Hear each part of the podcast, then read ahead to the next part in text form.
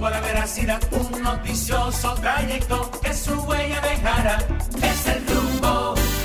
Muy buenos días, buenos días República Dominicana y buenos días al mundo. Está al aire otra entrega de su espacio El rumbo de la mañana y ya estamos aquí para llevarles, ¿verdad?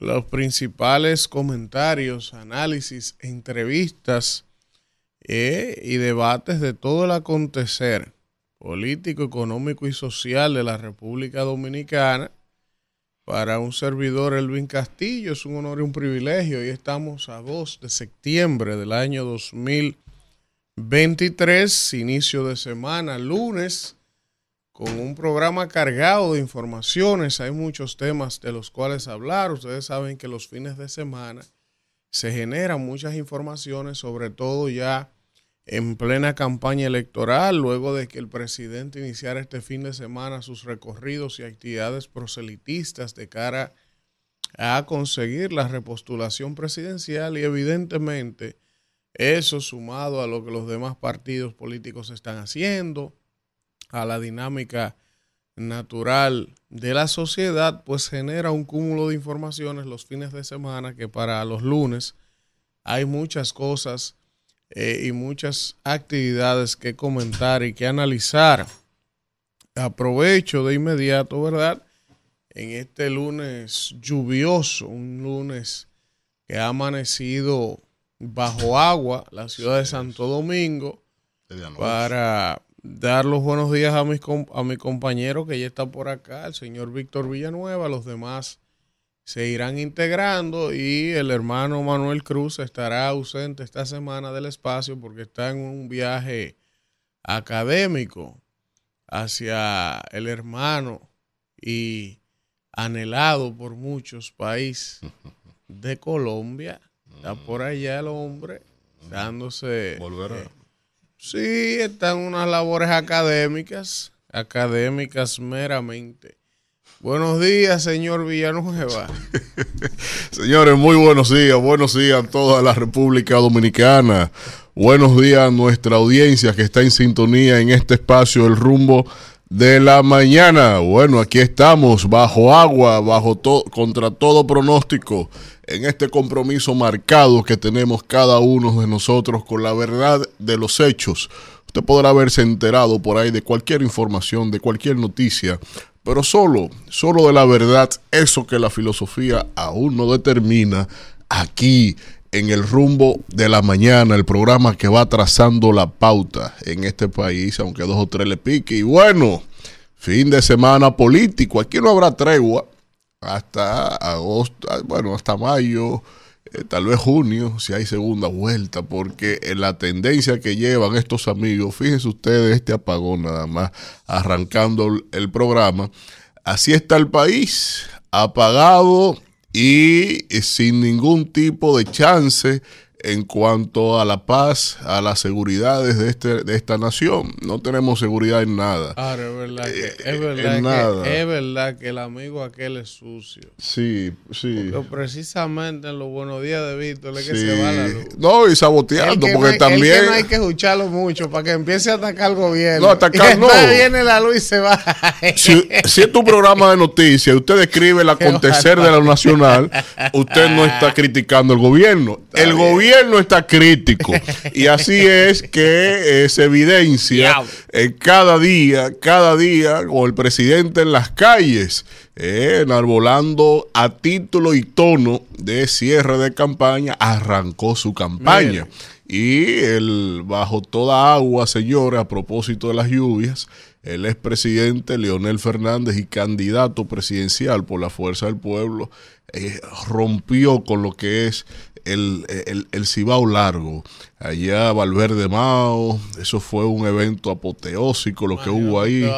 Eh, y, no, y, una entrevista que publica el día de hoy el periódico El Diario Libre, invito a leerla, dos o tres, sobre todo el estribillo en que si este gobierno se adjudica cosas que no le Vamos, corresponden. vamos. Buenos días. eh, unas fotos que te mandé ahí para iniciar con los titulares. Miren. y a recursos eh, humanos que, que pase lista hoy. Dice por aquí que como parte del desarrollo del Plan Integral de Combate a la Delincuencia que desarrolla el gobierno dominicano, la vicepresidenta Raquel Peña y el buen amigo Ángel de la Cruz, Sí. amigo nuestro, eh, pues quedaron inaugurados destacamentos policiales en Villa María, en el Distrito Nacional, donde serán beneficiados unos 40 mil ciudadanos. Ahí están las imágenes de esa infraestructura que fue inaugurada. Esto contribuye Sí. al fortalecimiento de la seguridad ciudadana y el desarrollo integral de los ciudadanos en esas comunidades. También aprovecharon para inaugurar una cancha de baloncesto en el residencial Palacio, en Engombe, en la provincia de Santo Domingo. Ahí estamos Mm. Santo viendo. Domingo Oeste. Sí, ahí estamos viendo las imágenes donde se Engombe. beneficiarán más de 3.000 niños en ese entorno, en esa comunidad. Así que Ángel de la Cruz es un funcionario que trabaja junto a la vicepresidenta Raquel Peña, inaugurando estas obras en el fin de semana. Sí, eso, eso es importante. Esas pequeñas obras tienen un alto impacto en la vida de la gente. A veces la gente no valora, pero para Mm. esas comunidades es importante que esas pequeñas obras lleguen también. Así es, así es. Miren, eh, vamos a darle los buenos días aquí Sí, para, para honrar con las al palabras de Dios. del pueblo de Galilea, Sí. que ya llegó por aquí. Que, recursos humanos pase lista, pero a partir de ahora. Señores, miren, buen día eh, a todos los dominicanos eh, por este, eh, este nuevo día, esta nueva semana. Gracias de verdad por el favor de su sintonía. Hoy es lunes 4 de septiembre del año 2023. Así es. Las hojas blancas siguen cayendo. Las hojas Esfuérzate por presentarte aprobado ante Dios como un trabajador que no tiene nada de qué avergonzarse Mm. y que enseña correctamente a poner en práctica el mensaje de la verdad. Mm. Eso es la segunda de Timoteo en su capítulo 2 y el versículo 15. Siga, señor director. Miren, eh, por aquí dice que este año se han registrado más de 5 mil casos de sospechosos de dengue. Bueno, Eh, hay una cantidad, este fin de semana salió la información, alrededor de 30 niños, me parece. sí. Están Más ingresados. de 60 o personas. más de 60. Más de 60 personas están ingresadas. Sí, Incluso se sí, habilitó un espacio en el Hospital Hugo Mendoza para dar respuesta a esta situación. Gracias a Dios y gracias a la producción, tenemos en el día de hoy un experto. Un No, claro, claro. En primer orden, profesor, tenemos ahí a Clemente sí. Terrero, así es. de Claro. En Así este es. momento eh, tan delicado. Claro, Clemente, que fue director de Robert Reed hasta hace poco. Hasta hace poco. Claro. Pero, pero al gobierno se le dijo, se le comentó en distintos medios, en este medio, que después de las lluvias de Franklin, tenían que fumigar, tenían que salir a hacer operativos, eh, que eso es básico. Mira, en esta Mira semana, la, este la- vaina. El destacado periodista ejecutivo del listín diario Fabio Cabral, profesor, no encontraba cama. No, el, el, el, su- el subdirector No del listín diario, no, no hay cama, es un- todo el mundo llamando, mira, que accédeme a este, que si tú tienes hay- hay contacto aquí. Hay una situación con el. Bueno, miren, dice aquí que, Bueno. pero para, para seguir, ¿verdad? Eh, no sé ni qué palabra utilizar, pero a propósito de lo que ustedes están hablando, de la situación compleja que enfrenta la ciudadanía, el sistema de salud con el tema del dengue, ¿verdad? Oigan esta perla. Los médicos no atenderán hoy a pacientes de las ARS privadas. Sopla. Empieza la huelga. Bueno, Conocen hoy solicitud de coerción contra los propietarios de Vidal Plast Hmm. en San ellos Cristóbal. están convocando una manifestación en, Santi- en San Cristóbal. Ahí hay un pugilato. Esa, esas informaciones que Yo- da el gobierno, el- nadie vi- la cree. Yo vi el, el expediente acusatorio del, de parte del Ministerio Público. Sí, Ellos dan ahí unos detalles de unos asuntos, de unos químicos que habían encontrado en ese lugar porque hubo un conato de incendio en marzo de este año. El, ese, ese conato de Ahí. incendio ahí mismo se provocó, llegaron los bomberos, encontraron un químico que es altamente inflamable, una bomba coño. mucha cantidad de ese químico. Los bomberos retiraron eso Pero ¿qué ocurrió? Que cuando el propietario llegó, este señor que está siendo eh, acusado, eh, le avisaron del conato de incendio, él le pidió a los bomberos que le permitieran administrar el tema, Sí. que él iba a sacar eso de ahí, que eso no podía estar puesto a alta temperatura y, todo. y los bomberos lo entregaron. Oye esto. Se lo entregaron Se lo para devolvieron. atrás, se lo devolvieron. O sea, los bomberos, cuando Repeat hubo- según establece el Ministerio Público, en marzo En marzo.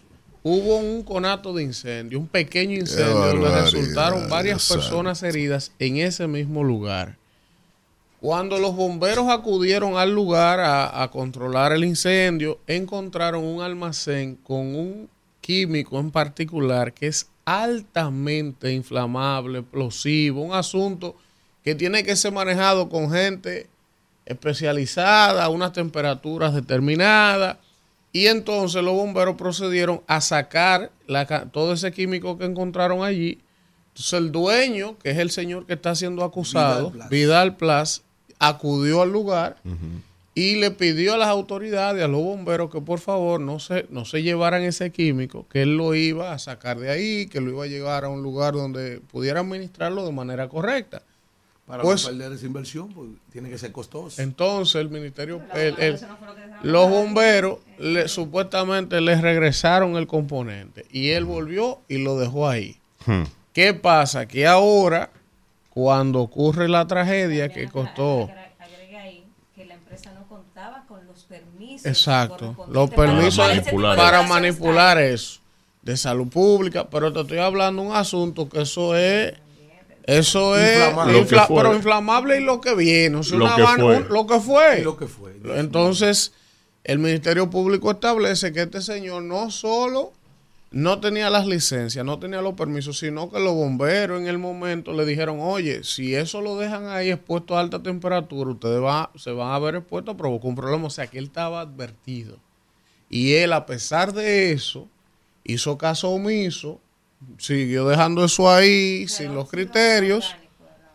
Pero, Peróxido, exacto. Entonces, eh, Bueno. ocurrió la tragedia. Por eso el Ministerio Público le está pidiendo a él me- medida de coerción a su esposa y a la hija, que parece que de alguna manera tenían muerta, que ver. Mucha gente muerta. Entonces, hay una situación complejísima con ese caso, porque también yo digo, ¿verdad? Y no es por uno ser más papita que el Papa. Pero en esa acusación del Ministerio Público, por lo menos de manera preliminar, debieron incluir a las autoridades, los bomberos y la No, gente que tienen que estar que en ese momento Ahí hay una actuación. no, Hicieron no, hicieron el levantamiento, de- detectaron el químico y se lo devolvieron. O sea, porque ¿cuál era la, la- la labor de, de los bomberos en ese momento? Si no, no, no, pero, no. pero hay que ver a orden de quién devolvieron eso. Ah, a orden de entonces, quién. entonces, esa investigación del Ministerio Público que, que incluye al señor, sí, pero hay que expandir el radio de acción porque Mm. hay que ver, como tú dices, quién autorizó o quién obligó a los, a los bomberos a que devolvieran eso. Pero también, pero también hay una corresponsabilidad porque los bomberos debieron alertar a quien tuvieran que alertar de que eso estaba ahí y no lo hicieron. Entonces creo que la acusación del Ministerio Público debe expandirse o la investigación porque definitivamente hay algo raro.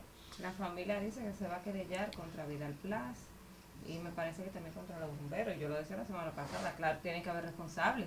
Y, la, y esas demasiadas 37 víctimas. familias Son- tienen que... Son demasiadas víctimas. Claro, Y déjame decirte algo. civil y penalmente Sí, contra- eh, contra- la gente de ahí está hablando todavía de un olor insoportable, un olor Sí, fétido, muchos gusanos, de muchos gusanos. Esos son muestras de que todavía pudiera haber por ahí eh, restos humanos. Claro. Están pidiendo la demolición completa de, tú sabes que el edificio del frente también, que era el Colegio Macerrique, que era la colcho, que vendían asuntos para muebles y tela, eh, Toledo.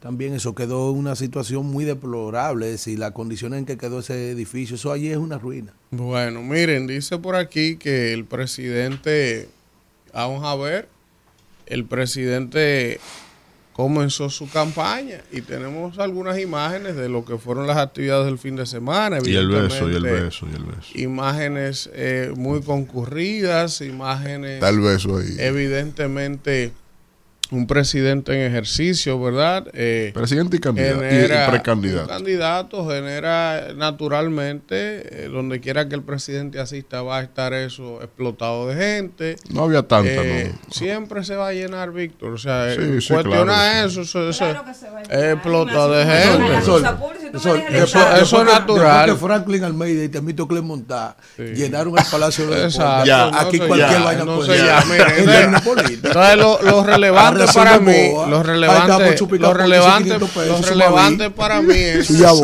de las cuatro actividades del fin de semana que le estuve dando seguimiento de cerca a cada una. La de ayer fue la mejor. Qué barbaridad. Si ya nos adentramos en el, anal- en el análisis puntual de las actividades, de todas las actividades del fin de semana que él hizo, donde tuvo presencia, la mejor actividad por la cantidad de personas, el entusiasmo, yo la estuve monitoreando todas.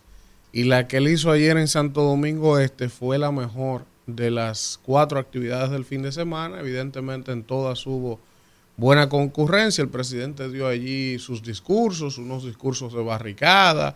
Eh, nuevamente arrancó la campaña arremetiendo contra la oposición de manera eh, directa y muy contundente. Mira. Y vamos a ver cómo se desarrolla esto. La nota discordante de Sí. esa, uno no quiere venir a criticar, pero la cosa hay que decirla.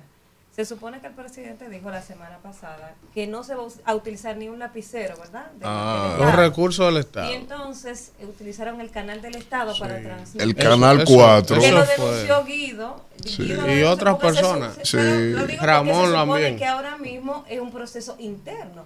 Entonces, si esto Sí. es algo interno, yo no quiero saber qué va a pasar después de octubre en este país. No, es que ni a lo interno ni a lo externo. Entonces, todo el que es precandidato del PRM tiene que tener acceso al Canal 4. Todo el que es candidato de cualquier otro partido, entonces tiene que tener acceso al Canal 4. Eso Siempre fue- se había respetado eso, pero desde que la propia alcaldesa del Distrito Nacional, secretaria general del PRM, llegó en una patrulla motorizada de la policía, eso es recurso del Estado. Yo Eso es recurso del Estado. No, pero yo- Utilizar yo- Canal 4, eso es recurso del Estado. Mira, lo de Carolina, tú lo puedes ver así, parte de. No, no, no, no, no, un policía Está uniformado. Bien, Víctor, pero eso- Uniformado. Está bien, pero ese ya tú lo dijiste, ¿cómo tú lo ves? Ahora, como yo lo veo, lo del policía que ya llega, yo lo veo como parte del show, de la producción de un Pero evento. no puede utilizar un policía. Un policía Pero porque- entrando, porque hay un tapón, la jipeta no, están no. atascadas. Pero esa es mi opinión. Ustedes pueden tener la de ustedes. Ahora, lo de Carolina, yo no le doy importancia. Ahora, lo del canal, sí. Lo del canal, no pueden utilizar eso. Iván Ruiz, Iván. Ruiz, que es un hombre experimentado, no me puede venir a alegar a mí que él no sabía eso. No. Porque ahora, porque no, no, pero él lo sabe. O sea, ese canal para propaganda. Es este- más, este mira, yo te voy a decir a ti una cosa, y todo el que sigue este programa sabe que yo con la gente del PLD no es que quiero muchas cosas, y le doy su cañazo y no tengo que ver con esa vaina. Ahora yo tengo que ser justo y decir algo que yo viví en carne propia. Yo en los gobiernos del PLD en algún momento eh, tuve un espacio de televisión en el Canal 4 por varios años. Y cuando yo fui a poner ese espacio buscando la oportunidad, yo quería poner un programa de opinión política en el Canal 4 y a mí se me prohibió eso. Claro. Oye esto, claro. ya me dijeron, no, no, no, no, aquí usted no puede tener programa de opinión política, eh, pero ni siquiera en la campaña, o sea que no se podía. No. Entonces, es que eso es el Estado. ¿tú me estás entendiendo? Entonces, ¿qué pasa?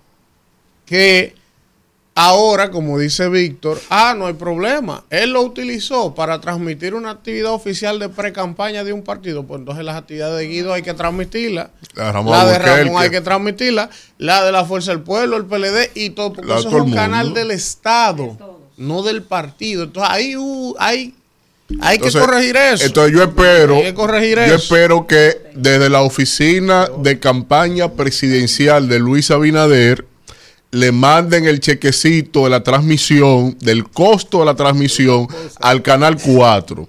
Que lo subsane de esa manera, No, que ahorita- mande el pago. Ahorita, ahorita Sí. sacan dije, la factura que eso Sí. lo pagó el partido. Es que no importa. No, no, con que fecha previa, porque eso se paga No, no, antes. no, Aquí nadie te que- fija una que transmisión. No importa, es que el partido debe pagar Pero eso, no solo eso. No debe pagarse, claro. Acaba de decir que ese Exactamente. canal no se utilizaba para política. Exactamente. En vez de crear contenido educativo Víctor. que tanto falta No, a y, y ojo, ha mejorado Muchísimo. el canal. Ah, muchísimo. La parrilla, después que Iván lo cogió, porque hay que decirlo, la calidad, los contenidos han mejorado, pero esa no es la discusión. La discusión Víctor. es que no debió transmitirse ninguna actividad. Elvin Dígame. y Danira.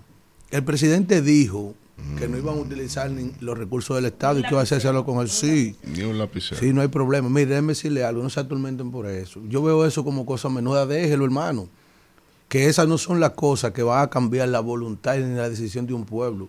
A la hora de tomar la decisión en las urnas, dejen eso. Ese- para mí, esa ya se, se- No, se pero dio la es noticia. es Sí, perdón, no, no, no, yo estoy diciendo que no. Se dio la noticia, se da la noticia, Sí, déjenlo sí, que hagan lo que ellos quieran. Sí, sí, yo sí. le dije a usted en estos días un comentario No discutir los favos. que no hay fuerza alguna que pueda detener a un pueblo cuando ha decidido ser El el arquitecto es su arquitecto de propio su destino. Olvídese de eso. De cambiar Es el cambio. Hay que resaltarla. En la noticia es delenable. El asunto yo lo publiqué y lo publicó otra página ahí. Sí, el sí, asunto sí, de sí. Carolina subida en un motor con un tipo vestido de guardia. No, y una patrulla sea- motorizada. Exactamente, eso es otra cosa. También reprochable. El uso también de esas, de esa, de esa frecuencia también del, del- del- gobierno para transmisión de actos políticos también es reprochable también. Y las redes sociales Miren, también es reprochable. Dice también. aquí que. Abel Pero no Martínez, Abel Martínez pide, pide explicar los problemas que afectan RD y que Abinadel. Dice aquí que educación justifica compra de equipos de seguridad. Dice por aquí que la AFP, no, que antimotines. la AFP, pues, las AFP afirman que la decisión de comprarse, sí, ¿Y por- ellos están, eh, ellos están reaccionando. Ellos están reaccionando porque que le- es, que, es, que, es que hasta lo mucho Dios lo ve. Claro, agarrar Dice tres mil- aquí- más de 3 mil millones de los dominicanos aquí- sin consultarlo con nadie y lo hicieron supuestamente a sonista. usted no podía buscar una parte de jabón de cuava para hacerse La- la las. AFP afirman que la decisión de comprar de- eh, acciones de César Iglesias fue cuidadosa y sopesada. Claro, cómo no, cómo no. Designan al hijo de Soto Jiménez como nuevo director en el CESFRON. A propósito de una situación delicada que hay en la frontera con la vaina del masacre y el desvío de eso, eso está tomando uno, una temperatura que a mí no me gusta. Sí. Yo, Se habla yo- de, la- de una violación de, de un tratado.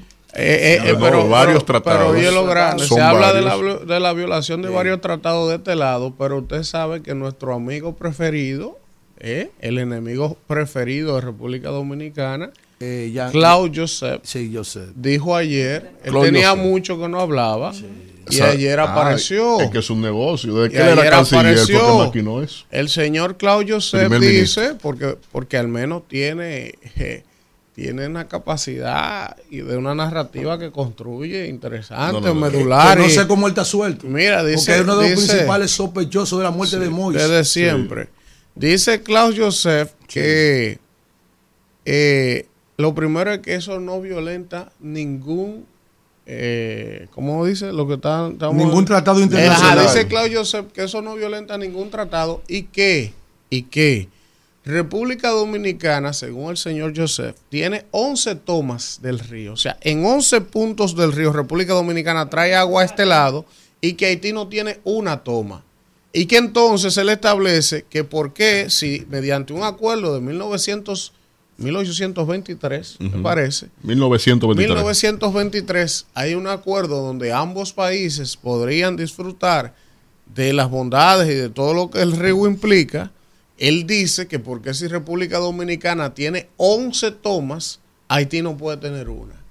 Y que entonces, partiendo de eso, eso no es ni irregular, ni es nada de eso. Entonces, fíjense cómo este tema, en medio de esta disputa, nuevamente, el presidente destituye el director militar, el encargado del CEFRON, pero a propósito de lo que Alfredo decía, que eso yo siempre lo planteé cuando pasó lo de Jovenel Mois, que Yo- para mí, sin tener El mayor- sospechoso principal. era él. Ese señor. Este fin de semana yo vi una información de que investigaciones de la CIA y de otros estamentos Ah, otras agencias. estadounidenses, agencias estadounidenses, lo señalan a él Claro.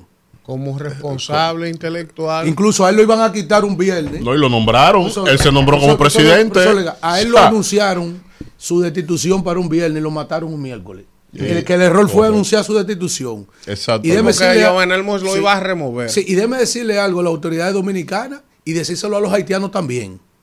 El río de dónde nace. No, en Dajabón. De este lado. ¿eh? Sí, claro que En es río. El- el- Dominicana. el- el río Daja- Dajabón para nosotros Ajá. eh, y río Masacre para ellos. Entonces, decirle algo. Sí, sí. Si nosotros decidimos Sí. represar el río, van a tener problemas. No, Porque pero- de alguna, óigame, de alguna No. manera nosotros tenemos que reaccionar a esos tipos. Ese muchacho que pusieron a hijo de Soto Jiménez, José Miguel Ángel Soto Jiménez, es un tipo cuadrado, profesor. Un muchacho serio. Esa es la, la, la, la Sí, sí, información sí, que tengo. Oiga, o lo dañan, o lo arreglan, o lo quitan. pero- oiga, pero- ¿por qué, profesor? sí, oiga, oiga, oiga, oiga, oiga. O lo daña el cefrón. Oye, o arregla el cefrón. O crea problemas, tapones de la mafia que siempre han ahí. Y va a haber que quitarlo. Pero, Pues, pero déjeme decirle algo. Yo, he- yo hice unos cuatro o cinco comentarios en este espacio cuando aconteció lo del río Masacre. sí. Y solo les recapitulo lo siguiente, para que ustedes tengan el dato.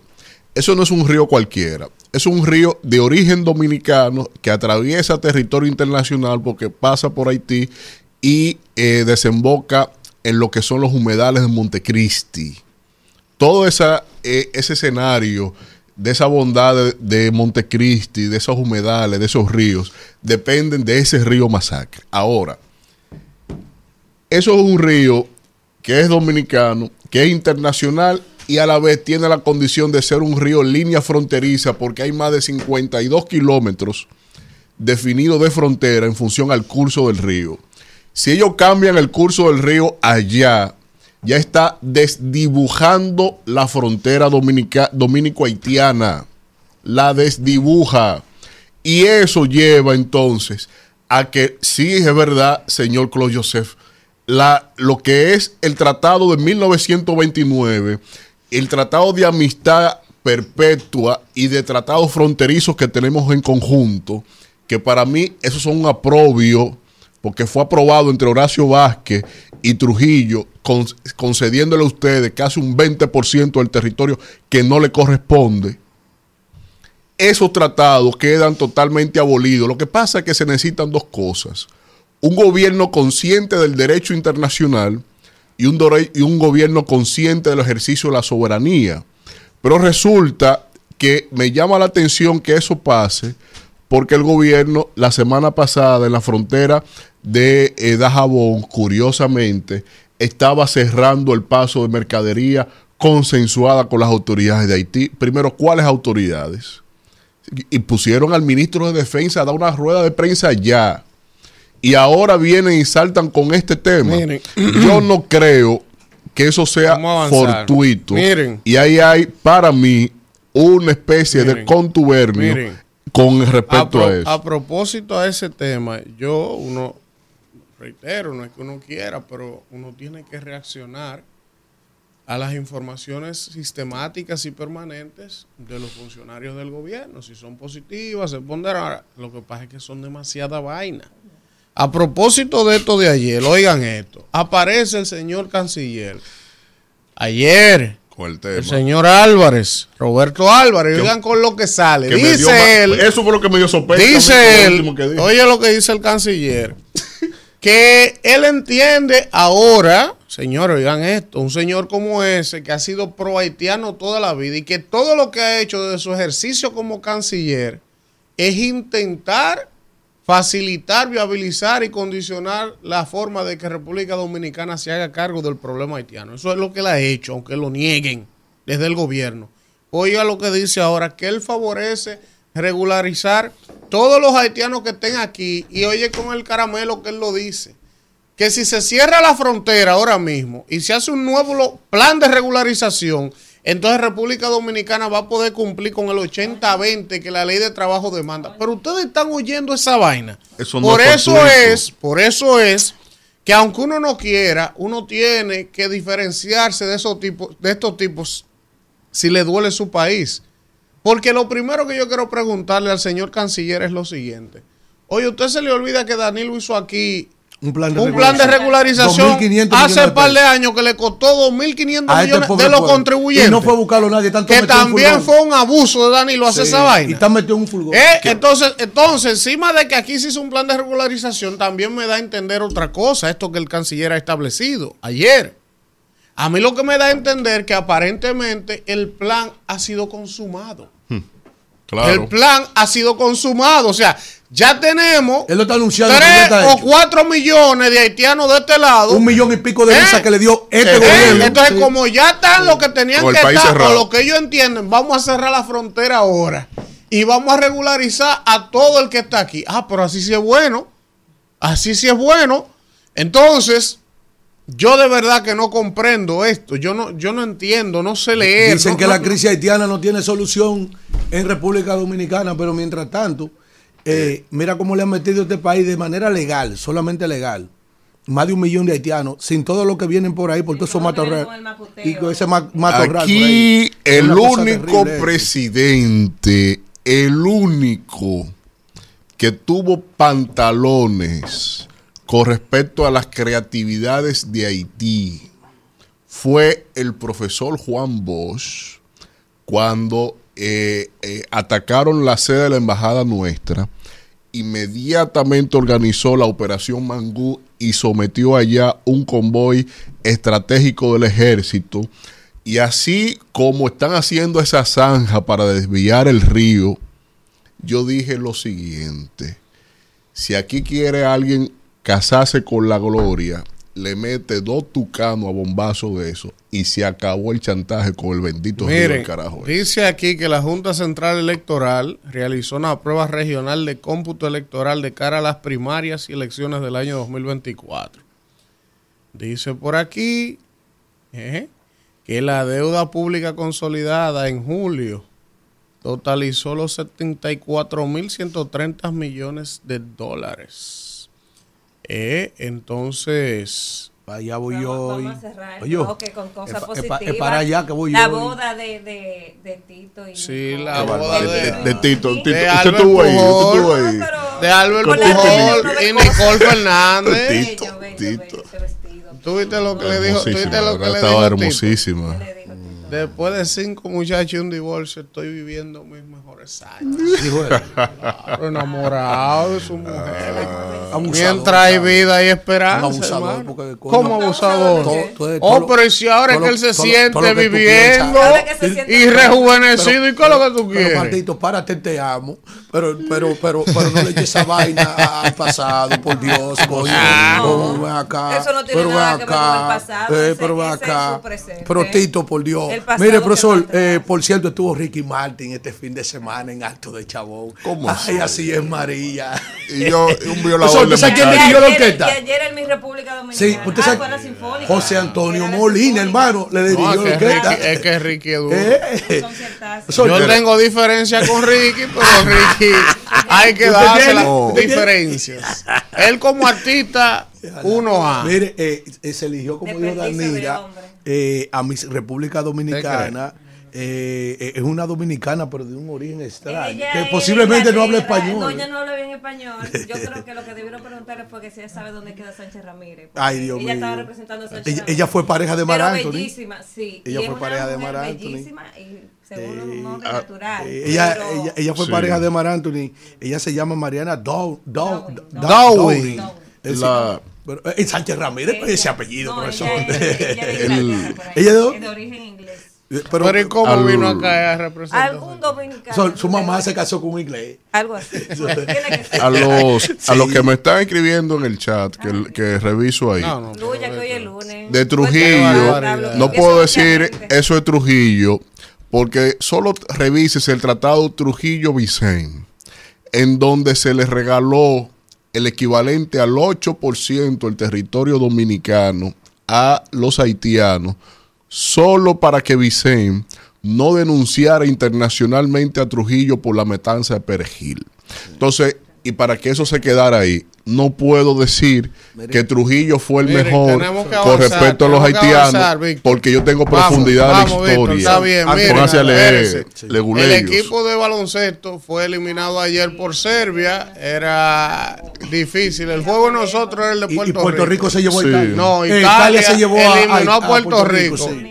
Entonces, eh, al menos eso nos llevamos. Mire, profesor, Eh, eh, que Puerto Rico no avanzara. Profesor, Que nos sacó ah, pero oye, se sacó Ah, un pero eso ojo. es así, eso es así. Entonces, las reinas del Caribe Ay. ganaron ayer el Norseca, le ganaron a Estados Unidos un Ay, juegazo. sí. Entonces, las reinas, por lo menos, no, no, no, como siempre, las reinas. Eh, antes que nada, mire, usted sabe que el fin de semana murió también una hija de Amílcar Romero, le dio un infarto. Sí, en Otro Perú. caso de infarto. De viaje en Perú con su amado y por allá le dio un infarto. Usted sabe también que murió una jovencita. Y otra recibí- jovencita, Recibí sí. información de que la niña, aparte de que estaba un poquito en exceso de peso, le gustaba estar vapeando. Mm. Eso, esos asuntos, eso tan, eh, esos vapes, Sí, pero eso- jo- eso- mujeres, sí, eh, una, una mujeres jóvenes. Sí, así es. Mire, Eh, profesor, eh, para irnos a la pausa, sí. el marciano, ¿Quién? Jason Domínguez. Ah, no.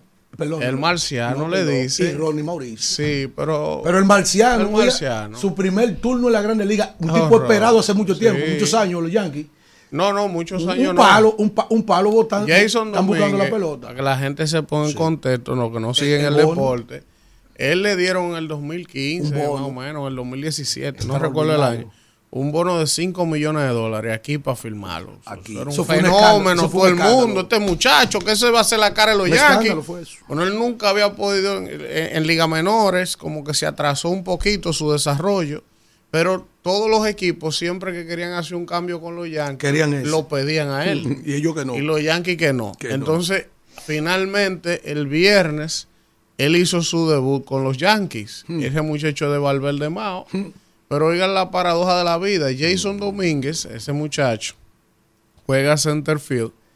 Y él debutó en grandes ligas el viernes. Pero él llegó, él, él nació, profesor, en el año 2005. 2005 y estamos en el 2023, ¿verdad? Entonces Jason, entonces Jason se fue a enfrentar en su primer turno en Grandes Ligas el viernes a Justin Verlander. Justin Verlander, que es un salón de la fama, un tipo que tiene ya, ¿eh? todos los numeritos de, Sí. eh, de los mejores lanzadores de esta generación. Y el día que Verlander debutó en Grandes Ligas con Detroit, oigan esto, el día que él debutó, su primer juego pichando, eh, Jason Domínguez tenía dos años de edad. Y se juntan Y ahora. se juntan ahora. Está en el primer están buscando turno, la pelota. le dio honrón. No, no, están buscando la Eso pelota. fue el viernes, pero además, pero estamos hablando de Verlander, que es uno de los mejores lanzadores de la historia Verlander, del sí, béisbol. Así es. Oye, Salón de la fama seguro. entonces, ayer el marciano otra vez volvió y la sacó. Ayer en su tercer juego. Se la sacó a, a un lanzador dominicano buenísimo de Houston con el juego en la línea. Los Yankees estaban perdiendo 2 a 1 en el octavo. Y la sacó con uno en base, lo puso 3 a 2. Entonces parece que el marciano llegó para quedarse. Tiene la- la- las orejas un poquito Sí, extrañas. por ¿eh? eso le dicen el marciano. Pero Ronnie Mauricio, profesor. Ronnie Mauricio del. Licey fue el más valioso el año pasado aquí. Acabó con, con- con el equipo de AAA de los menos, lo La subían. sacaba todos los días. Y ahora lo subieron finalmente, así que los liceístas están felices con su Ronnie Mauricio ahí acabando. Oiga, antes Ya de tenemos que pausa, irnos ya. Hay un jodido hombre que anda con un, mega- un megáfono. Yo lo he Oiga visto, bien. el señor del megáfono. El señor del megáfono ahora se para en todas las instituciones a vocear a esa gente. Se para en salud pública. Sí, y anda solo, no le Anda solo. Y no le un megáfono, importa. sí. ¿Quién? Coge para Anda con un agricultura y se baja a vocear. Yo creo que es Alfredo que lo está grabando. Vámonos, que Isidro. Alfredo que lo está grabando. rumbo de la mañana. 7:39 minutos de la mañana. Vamos de inmediato con el comentario del señor Elvin Castillo. Bueno, gracias, gracias Danira y gracias a toda la gente que se mantiene en sintonía con este rumbo de la mañana cuando son las 7 y 39 minutos iniciamos ya, ¿verdad? Con el bloque de los comentarios de los temas que hemos preparado para ustedes el día de hoy. Miren, yo hacer un comentario hoy que comenzando la semana, yo sé que a mucha gente no le va a caer bien, no le va a simpatizar, pero esa es la vida. Uno en este ejercicio hace un análisis de los acontecimientos, recibe información Y en función de eso, de la experiencia, de las cosas que uno va viendo, pues uno se formula unos planteamientos y unos análisis que lo vienen a compartir con ustedes. Entonces, miren, eh, con el perdón de mi amigo, porque es mi amigo, eh, tiene mucho futuro, el amigo Víctor Fadul, diputado actual de la provincia, de eh, Santiago, por el PLD y aspirante a la alcaldía de esa provincia para sustituir al actual alcalde Abel Martínez y candidato presidencial. Pero yo le tengo que decir a mi amigo Víctor Fadul y a mis amigos del PLD que si ellos quieren ni se inscriban. La candidatura de Santiago a la alcaldía, Santiago de los Caballeros, tiene nombre y tiene hasta la banda hecha si hubiese que entregarle una banda. El próximo alcalde de Santiago de los Caballeros se llama Ulises Rodríguez. El señor Ulises Rodríguez y yo no tenemos una amistad. Yo sé quién él es porque es el director de Procompetencia, creo que es de Proindustria. Pero, pero, yo he estado recabando información porque Santiago es la segunda provincia de importancia del país, es una de las que más aporta al PIB. Y en función de la importancia que reviste esta provincia, hasta desde el punto de vista electoral y su impacto para la campaña, general y presidencial, pues yo he estado interesado en investigar en Santiago cómo andan las cosas. Y lo que yo he levantado, lo que he recabado y con las distintas personas que he conversado, me dan a entender a mí que el próximo alcalde de Santiago desde hoy es Ulises Rodríguez. O sea, Víctor Fadul no tiene ninguna posibilidad de ganar la alcaldía en las próximas elecciones representando el PLD. Y si yo fuera Víctor, yo tomara esto como un escalón para seguir ¿verdad? Haciendo carrera, haciendo currículum, pero en este momento la alcaldía de Santiago es prácticamente imposible que el PRM no la gane de la mano de Ulises Rodríguez. Y entre varios factores que me dan a mí a concluir este análisis es el siguiente. En las pasadas elecciones municipales de Santiago, el señor Abel Martínez, que ha hecho una gestión histórica en la alcaldía de Santiago, porque lo ha hecho. El señor Abel Martínez eh, iba a enfrentar defendiendo, ¿verdad? Su primer mandato, buscando la reelección por ocho años en la alcaldía. Abel enfrentó a Ulises Rodríguez. Pero Ulises Rodríguez irrumpió en la campaña, fue quedando como dos meses para definirse el proceso. Al final ya, o sea, Abel era el candidato, estaba defendiendo la reelección de la alcaldía y Ulises llegó a enfrentar a Abel quedando como un mes y medio para que se acabaran las elecciones. Y a pesar de eso, estando en oposición el PRM, Ulises le sacó 44% a Abel. Pero cuando usted se vaya a la composición de la provincia de Santiago de los Caballeros, la recomposición de fuerzas que ha habido en esa provincia, que por demás siempre ha sido difícil, Santiago siempre ha sido una ciudad electoralmente y políticamente compleja porque hay muchos liderazgos históricos en el PLD. En el PLD en Santiago, oigan quién eran los líderes. Estaba el fallecido Monchi Rodríguez, que fue el presidente provincial por mucho tiempo. Estaba Fernando Rosa, que está ahora encartado en uno de los expedientes. Ya tienen dos bajas sensibles históricas en Santiago. Estaba Julio César Valentín, que se fue y tiene un partido, ahora está aliado al PRM que Valentín le ha vaciado la provincia y los municipios al PLD. Pero está también, estuvo siempre Aura Toribio, que es de las pocas dirigentes históricas que se mantienen al frente del PLD en Santiago. Monchi Fadul ya va de, salida. José Izquierdo se fue a la Fuerza del Pueblo. Demóstenes en la Fuerza del Pueblo. O sea, cuando usted hace un mapa de cómo está la composición de fuerzas del PLD en Santiago, de los tres partidos mayoritarios, el PLD el que está más débil en Santiago de los Caballeros. Entonces, si usted le suma eso al hecho de que Valentín ahora tiene su partido, tiene una fuerza política importante en la provincia hace tiempo, de que Abel ya lo que está en su candidatura presidencial, pero no hay esas estructuras medias y bajas que puedan cohesionar en torno a Víctor Fadul una posibilidad de retener la candidatura a la alcaldía, a pesar de que el actual alcalde es Abel y es candidato presidencial. Lo que también le genera un, mismo, un propio problema a Abel como candidato presidencial, porque si tú ni en la provincia que eres alcalde que has hecho una gestión histórica puedes retener esa plaza, entonces ¿qué es lo que tú haces aspirando a la presidencia? Se preguntaría mucha gente. Entonces, dado todo eso que les he planteado, evidentemente el PRM sale como favorito para ganar esa plaza municipal en Santiago. Usted tiene al, al PRM en esa plaza con el señor Eduardo Estrella, que usted le simpatice o no le simpatiza, como en mi caso, su gestión al frente del Senado para mí es altamente cuestionable, pero tiene tres años al frente del principal poder del Estado, en el Senado. Pero también usted tiene a la vicepresidenta Raquel Peña, que su radio de acción es Santiago de los Caballeros, su génesis, ¿eh? ¿Eh? Los, sus empresarios. Entonces tú tienes a Raquel tiene Eduardo Estrella, tiene a Valentín, tiene al propio Ulises, tiene a Cueto con Edenorte, allá mismo, tiene la gobernadora, que es una dirigente también, ¿eh? Y me dicen que el hermano y amigo Wellington Arnaud va a terminar probablemente coordinando la provincia de Santiago también. Entonces, cuando usted ve esa correlación de esfuerzo, usted no tiene que ser un científico para entender que en Santiago no hay manera que el próximo alcalde no sea Ulises Rodríguez. Vámonos, Isidro.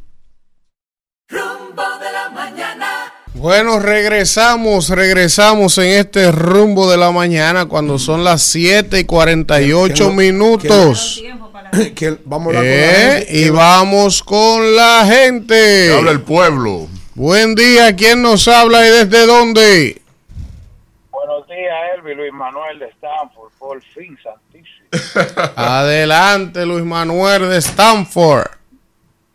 Cosas rápidas, Elvi. Primero una aclaración. El otro día yo llamé sobre el asunto de la libertad de Jan Alain. Yo no estaba hablando de que yo estaba de acuerdo o no de la libertad de Jan Alain. Lo que yo decía que Alfredo criticaba que, Jan- que Jenny se enfrentó con ese abogado. Sin embargo, la mamá de ese abogado fue la jueza que libertó a Jan Alain.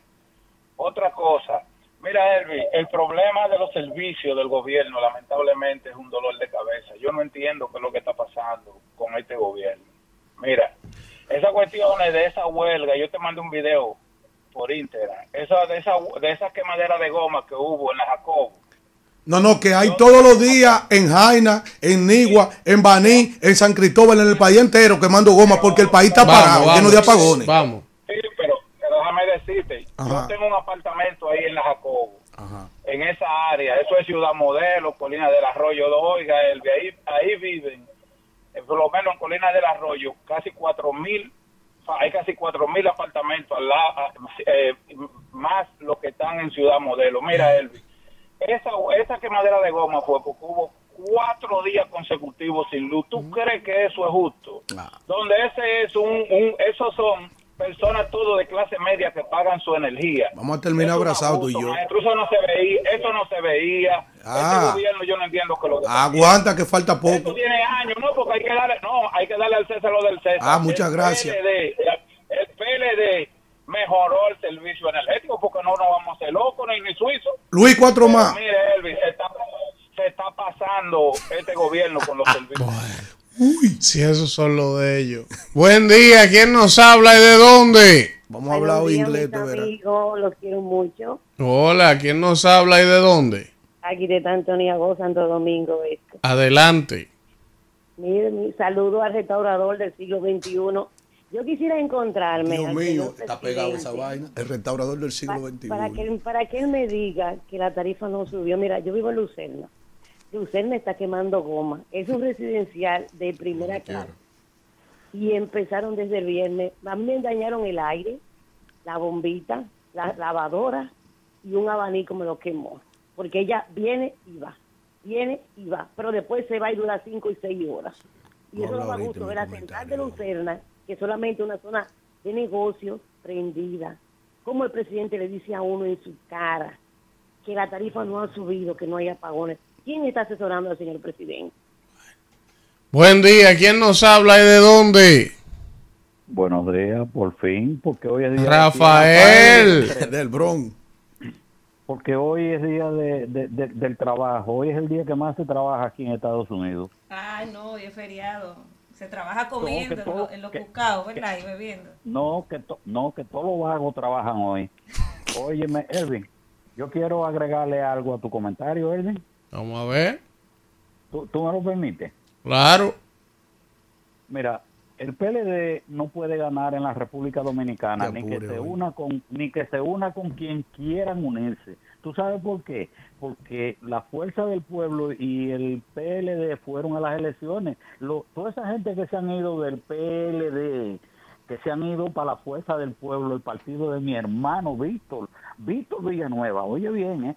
Oye bien, esa gente se fueron después de la, un 75% se fueron después de las elecciones, no antes de las elecciones. Ellos votaron por el PLD primero y después se fueron para el, pa- para, el, para, para la fuerza del pueblo. Entonces, imagínate tú, un partido que estaba de- desbaratado adentro con dos Está enemigos. flojo ese análisis. Rafael, está flojo. Rafael. Está flojo ese Pero análisis. tú sabes, Rafael, que tú gente votó por el PRM, por Dios. ¿Cómo por el PLD? Profesor, y todos los disgustados de este país. A ver, Buen le- día. A ver, se le permitió que, que, que se religiera. ahí. Buen día. Muy buenos días. ¿Quién nos habla y de dónde? Alejandro de San Cristóbal. Adelante, Alejandro. Eh, en primer lugar, nos dieron una pela al equipo dominicano, pero como Puerto Rico tampoco pasó algo Es el consuelo de nosotros. Ni tú ni yo. Claro. No, mequino no, coño. Eh, usted sabe, hay algo que no se menciona mucho, que es la parte del sistema vial, y es que las reclamaciones por saldo no reconocido eh, son un tema que siempre hemos tenido.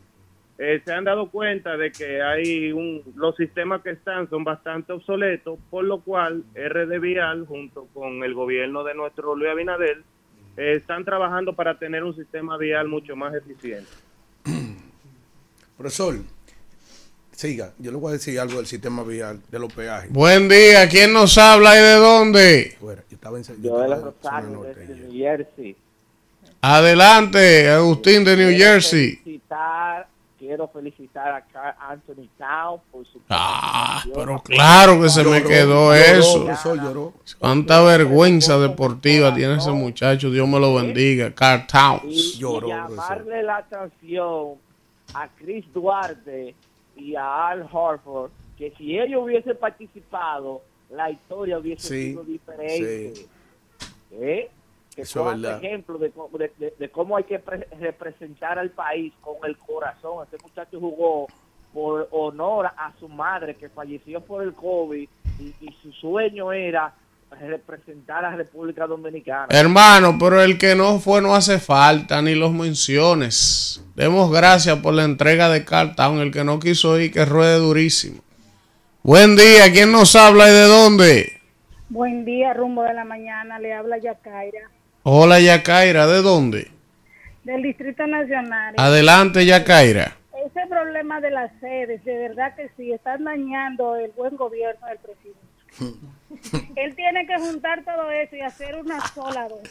Pues yo lo dije, yo le dije eso esta semana, Cuatro años. pero ellos no quieren escuchar uno. Usted verá qué, comentario mío, Dios. Buen día, ¿quién nos habla y de dónde? El discurso de él, yo se lo voy a de la Guardia. ¿Quién, quién? Manuel Reyes, Pero yo no oigo. mi nombre es Manuel Reyes, Manuel, Manuel Reyes, ¿de dónde, Manuel? de la Guardia. De la Guayiga, adelante, Manuel.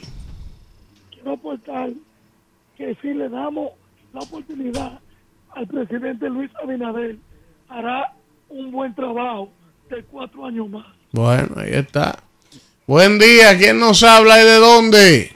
Pamela Suárez de los Alcarrizos. Adelante, Pamela.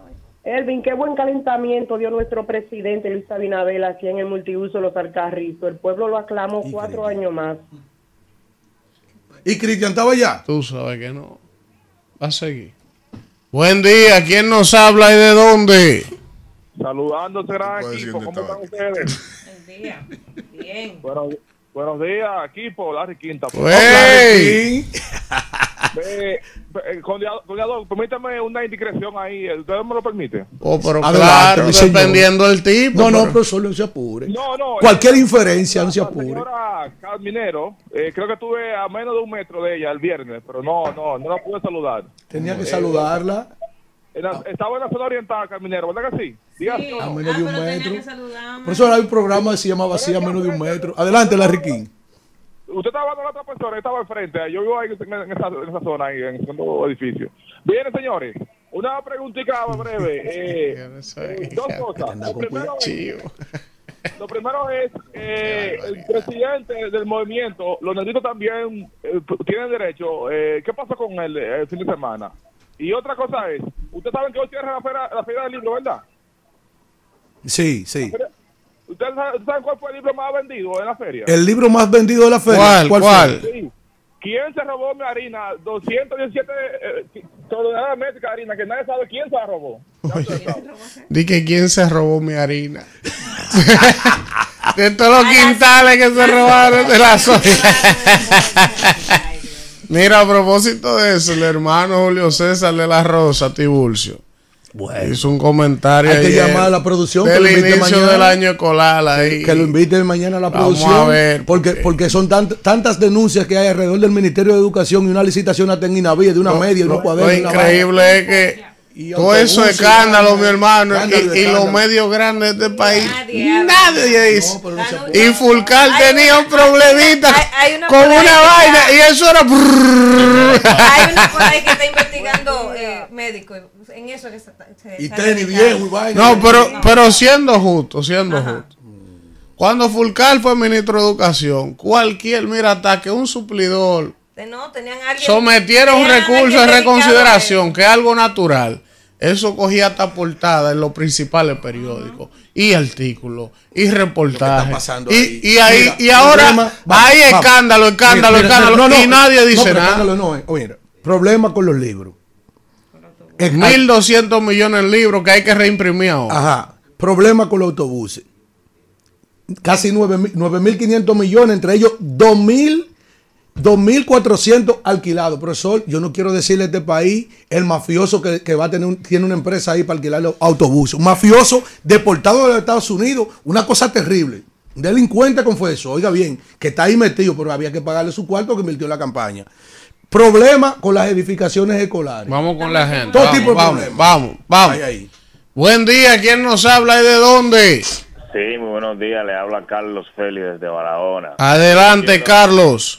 Sí, yo quiero decirle que hay un grupo de personas que piensan que República Dominicana son algunos barrios de, de, de allá de Santo Domingo.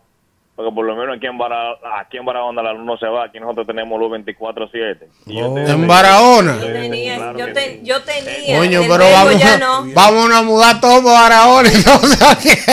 Yo tenía 24/7. Atención, Coño. Barahona. Miren, señores, ahora mismo en el chat de YouTube del Rumbo de la Mañana hay 747 personas en línea escribiendo, saludando. Por ejemplo, aquí está Talí Estrella, está Moisés La Marcha, el Ángel Suero. Eusebio Ramírez nos saluda, Jenny Miguel de Jesús Morales, el Gallo Transporte de la zona oriental. Está Rafael Reyes desde Nueva York, Juan Mota. También Diomedes de la Cruz desde Nueva York saludándonos. También está por aquí Joel Bello Gando. A Mauris Mora, Jessica Jiménez. Está Omar Guerrero, Félix Medina, Ramón Brito, que regularmente nos sintoniza de Carolina del Norte, pero está en Punta Cana. Eh, que vino por aquí la semana pasada a saludarnos con su señora, así es, miren. Está por aquí también Juan Mota, John Tejeda, también está saludándonos Miguel Ángel Pérez desde Holanda, en sintonía como todos los días. Está por aquí también el oso mañoso. Está por aquí también Juan José Sánchez Núñez desde Madrid. Ah, ese es mi papá. de Víctor. Que nos Eh, vemos allá. nos Dani vemos. Manuel Que, que vaya llevando el camino que, que tiene que llevarme. Sí, sí. Do- Mire, Vamos a donde Iñaki, Juan. Dani, Dani Duvergé de los Alcarrizos está en sintonía también.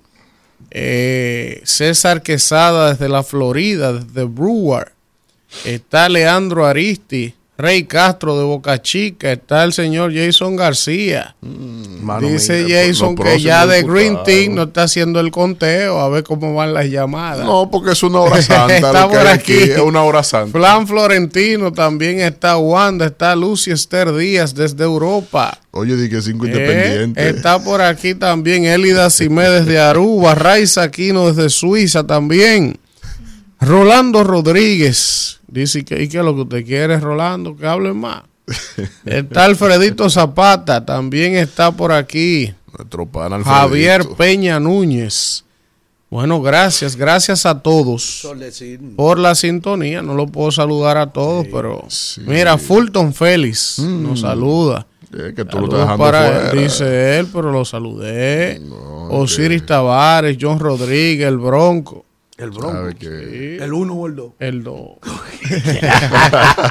Vamos a la Qué barbaridad. Rumbo de la mañana.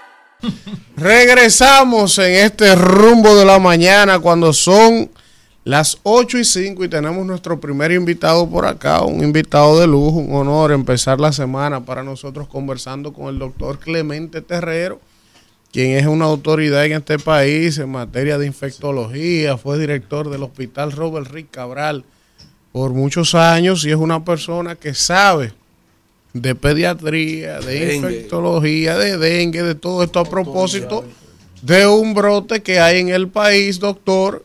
Buenos días y gracias por estar con nosotros en el rumbo de la mañana. Buenos días, muchas gracias a todos ustedes por invitarme a su programa tan importante Doctor. En la República Dominicana. Doctor, no podemos recibirlo con un aplauso como hacemos con otros invitados porque la situación no nos lo permite, porque venimos a hablar de una desgracia. Vamos. Doctor, eh, hay un nuevo brote de dengue y cada vez, cada año, en esta época, es un tema que es recurrente después que hay lluvias, que hay tormentas en el país. Entonces la pregunta obligada que uno todos los años tiene que hacerse. Si ya sabemos en función de la experiencia, doctor, que después que hay una tormenta grande, grandes cantidades de lluvia, hay que salir a fumigar las autoridades, descacharrizar y todo eso se sabe. ¿Ocurrió eso en el país para evitar que ahora tengamos cinco mil y pico de casos de dengue que sale hoy en la portada? Respóndame, doctor. Corre con la boca, te respondió, profesor. No, no, no. Respóndame con la verdad, doctor. Se No, hizo eso. No, siempre nosotros hablamos aquí la verdad. Digo, y cuando estábamos en las funciones del Hospital Robert Cabral, siempre hemos hablado la verdad. En realidad, eh, esto se veía venir. Eh, el hospital tuvo cuatro años sin epidemia y con escasa caso, escasos números de casos. Eh, por la pandemia, o sea, las medidas que tomamos para detener la pandemia también ayudaron a detener. Es decir, que se veía venir que después de iniciar las actividades normales, el movimiento social, las actividades económicas y todo eso, entonces se podía producir una situación como esta. Y este año está, era previsorio desde el año pasado que iba a ser epidémico.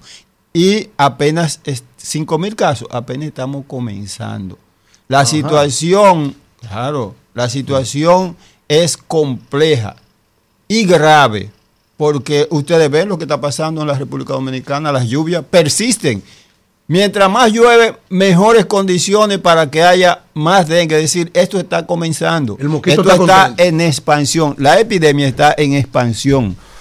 O sea, en los próximos días ustedes verán la situación que vamos a tener en la República Dominicana de la cantidad de casos, porque tenemos la acumulación de cuatro años de susceptible. Cuatro años de susceptible. Eso significa que todos los que nacieron del 2019, que fue la última epidemia, hasta el 2023, son susceptibles a la infección por el virus del dengue. Es decir, la situación es grave, compleja y hay que prestarle atención. Las autoridades tienen que prestarle atención o va a haber una situación inmanejable en la República Dominicana.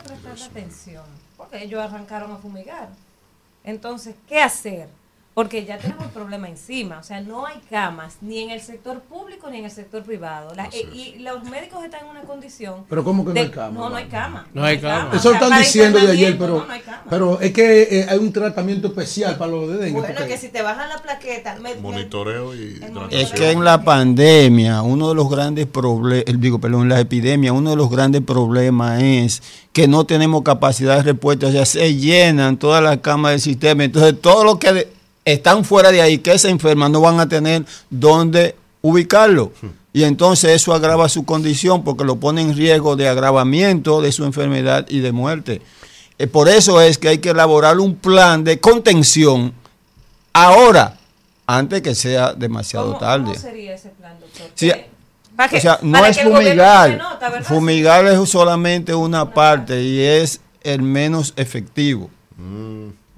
Hay que provocar una movilización social, integración de la comunidad, de sus organizaciones comunitarias. ¿Para qué? Dirigida por el Estado, dirigida por el Ministerio de Salud Pública, dirigida por las autoridades, para descacharrizar el país y tomar medidas para evitar la proliferación de mosquitos, porque el problema es que tenemos mucha lluvia y va a haber mucho mosquito. Y un mosquito, ya lo he dicho otra vez, un mosquito, cuando se infecta, dura infectado durante 45 días y para donde quiera que se traslada va mosquito dura 45 días vivo, 45 días vivo infectando. infectando. Entonces es un problema serio. Cuando se infectan, suponte tú que un mosquito en su vida pique a 10 personas. Vamos a poner un mosquito, te pica a ti. Pero ese mosquito, esa picadura le va a transmitir a 10 personas. Ya ves 10 personas más que 10 mosquitos se van a poder infectar. Para, para multiplicarlo por 10 y van 100. Y después por 10 y van 1000. Y así sucesivamente. Imagina Es un que nos proble- caiga chikungunya ahora es un también. problema serio, complejo. doctor- Hay que tomar medidas ya. Doctor, ¿qué manifestación eh, clínica, es decir, cómo afecta al ser humano? ¿Cuáles son los síntomas del, de- del dengue? ¿Y qué dengue que hay? Porque dije que hay un dengue clásico, un dengue hemorrágico. ¿Cuál es ese dengue que hay ahora mismo que es peligroso, que necesita internamiento? ¿Cuáles son sus manifestaciones y qué dengue que anda por ahí? No, el dengue es una sola enfermedad. Vamos a ver. Que tiene diferentes formas de manifestarse. Vamos a ver. O de estadio o de, o de condición.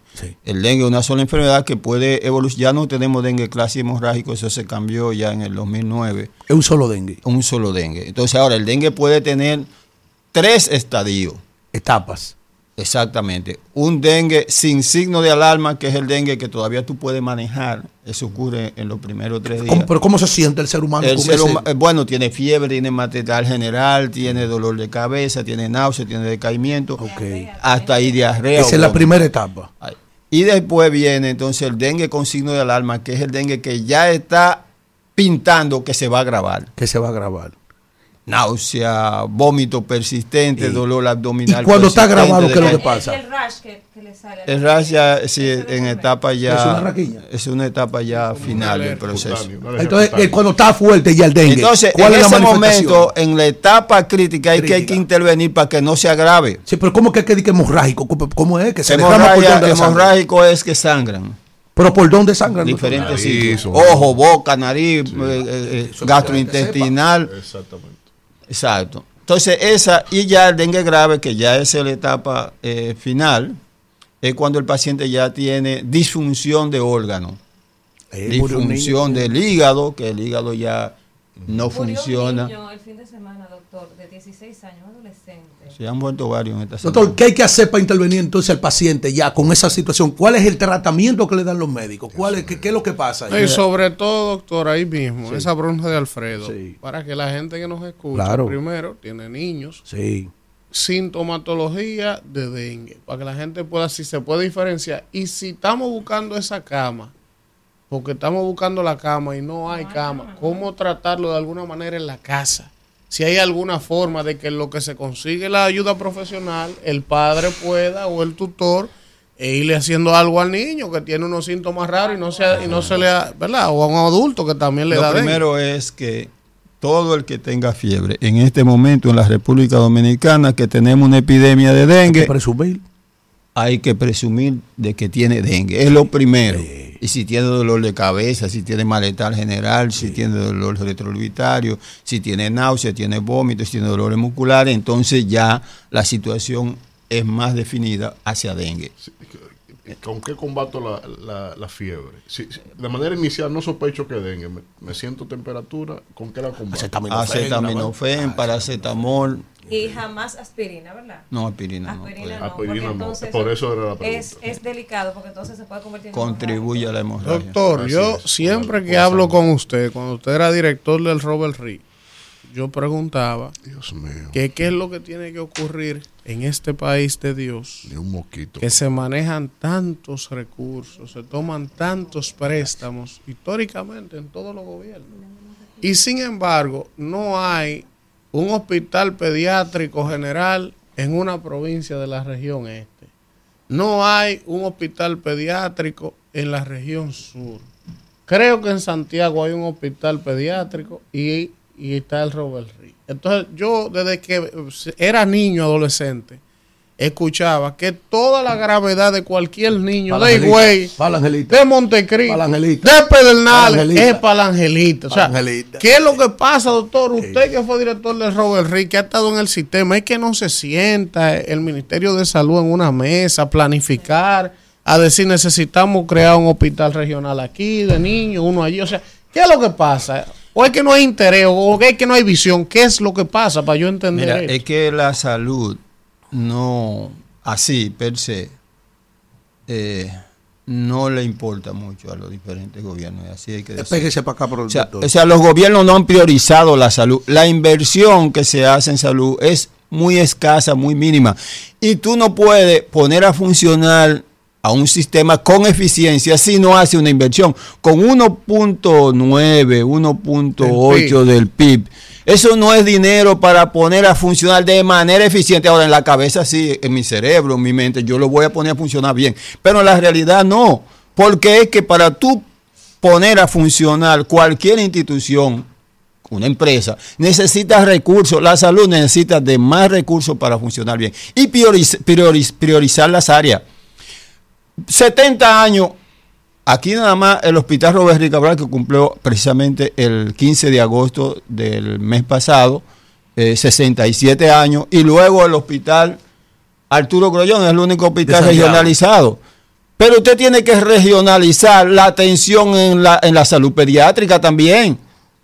Entonces, esa es una, una parte de la planificación en salud que no se ha hecho en la República. Ah, sí, sí, le han dejado a las ARS, al sector privado, que maneje la salud. Señores, entonces usted no, está, no lo está haciendo bien porque el sector privado lo que va a buscar ganancia y beneficio, eso no es parte de la función del sector privado, es parte de la función del Estado que tiene que garantizar la salud en cualquier país y en el nuestro, en la República Dominicana, hay que garantizarla. Usted menciona a las ARS. Precisamente hoy está el paro convocado por el Colegio Médico Dominicano.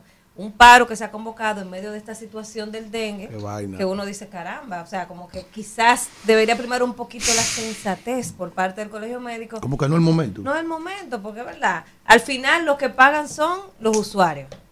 Entonces, ¿qué usted opina? ¿Qué opinión le merece este paro que tiene el Colegio Médico en estos momentos cuando el país está en esa situación tan delicada de 5 mil casos de dengue?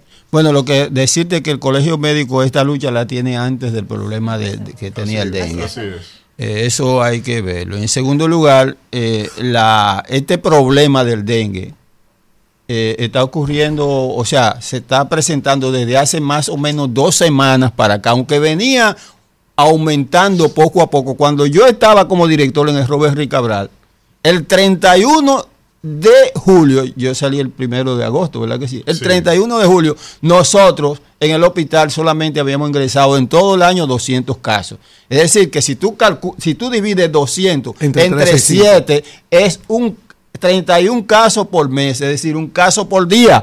No había epidemia. Pero ahora, ayer habían ingresado muchísimos pacientes con dengue. O sea, tú tienes que en un 5.000, día, tú tienes que en un día se te puede 5.000. ingresar 10, 15, 20 casos de dengue. Sí. No es lo mismo 15 casos un día que un, di- que un caso por día. Es decir, ya tú ves con eso que la situación es verdaderamente preocupante. Doctor, ¿cómo determinan que es dengue? hacen un análisis, le hacen un- una hay analítica sanguínea, ¿cómo es? ¿Cómo es la Hay, hay varios estadios. La parte clínica es importante. Sí. Si tú me presentas un paciente y yo te digo eso es dengue, Ya. o sea, claro, por la experiencia, La experiencia. otro tal vez no lo hago. Pero- y luego hay un conjunto de pruebas que se hacen en el analíticas, sí. pruebas serológicas, Sí. pruebas antigénicas, que tú lo confirmas. Doctor, el dengue no repite, me dice. Por ejemplo, a mí me dio en el 2006, bueno, a mí me dijeron que, a mí me dio dengue clásico en el 2006 por ahí. Mm. Y me dijeron en ese momento que tenía que cuidarme más porque si me volvía a dar dengue, me iba a dar hemorrágico, porque hay, o sea, hay cuatro tipos y que nunca repite el mismo. No, el mismo no repite, pero los otros O sea, sí son cuatro serotipos. Tú puedes presentar dengue durante cuatro Doctor. veces en tu vida.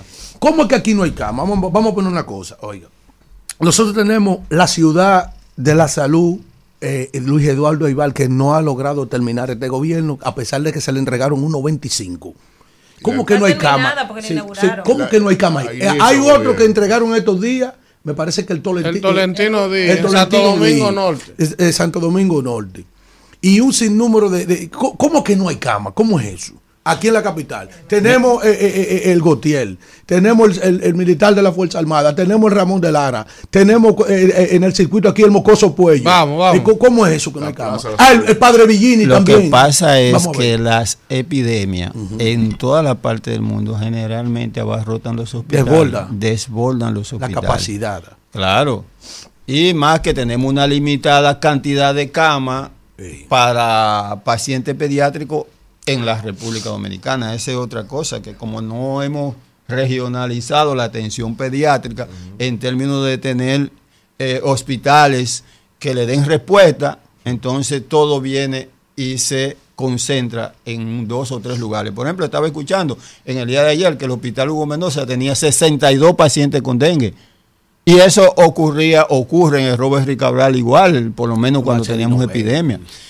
Ahora bien, el problema nuestro y por qué la insuficiencia de cama es porque no tenemos, no hemos fortalecido, no hemos trabajado en la atención primaria, porque eso es un fracaso del sistema. Sí, sí, sí, sí. Es un fracaso del sistema. ¿Por qué? Porque no se ha trabajado en la base. Entonces tú, todos los problemas... Y existen estructuras para la unidad de atención primaria. no, no, No hay estructura para la es atención muy mínima primaria. lo que tenemos. Sí. Y es además no tienen unidad, condiciones. La Una unidad. unidad no es, eh, qué sé yo, una casa con, con- con un escritorio. No. Y, Eso y no un, y un médico con un ¿Qué debería ser una- una, una- unidad? una- una unidad de atención primaria? Debe ¿Cómo tener condiciones mínimas para la atención del paciente y formar parte de una red. Claro.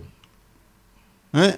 diagnóstica de segundo nivel de atención que Para le dé respuesta y luego el tercer nivel para aquellos casos que no lo puedas resolver el segundo nivel. Si tú tienes esa base abajo, entonces no te van a llegar tantos pacientes Doctor, arriba, tú no vas a tener que tener tantas yo, camas. Yo puedo inferir, partiendo de lo que usted nos está explicando aquí, que no somos, no, porque tú no tienes que ser un científico para entender que así es que debería funcionar, por niveles, una red.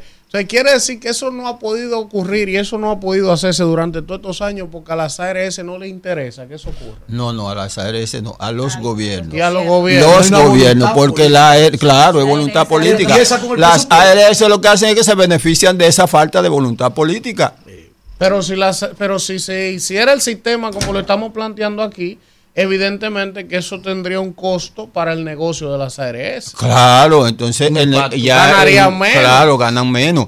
Pero pero también la población dominicana gozara de más salud y mejor Y respuesta. ellos de menos cuarto. Y ellos de A ellos menos no dinero. Esto es una trampa, doctor. Por una eso es que, por ejemplo, hay países que tienen que le dan buenas respuestas al dengue cuando tienen epidemia y cuando no. Sí.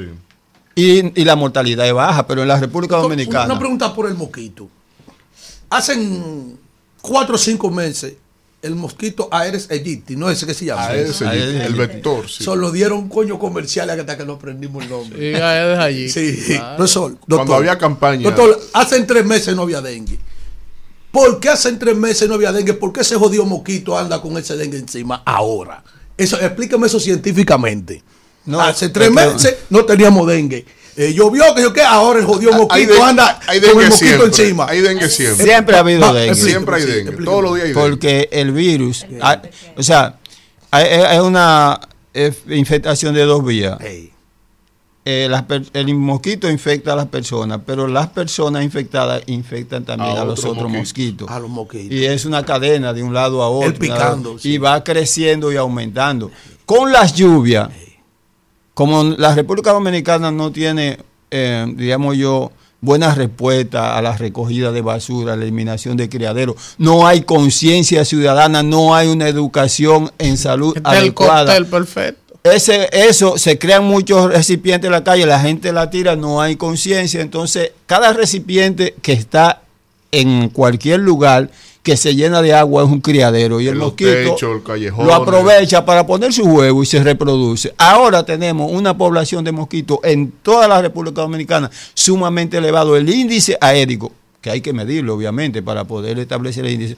Pero la población, por decirlo ahí, porque no tenemos índice, la índice es una es una fórmula para Pero no tú- tenemos, no tenemos censo, doctor, y vamos a tener eso. usted es, es elevada, tenemos Ah, mucho no podemos mosquito. contarnos No, no nos nosotros. contamos nosotros. Y vamos a contar los mosquitos. Me mató el gallo. Usted es brillante. Pero no hemos contado la gente, vamos a contar el me Guantimá.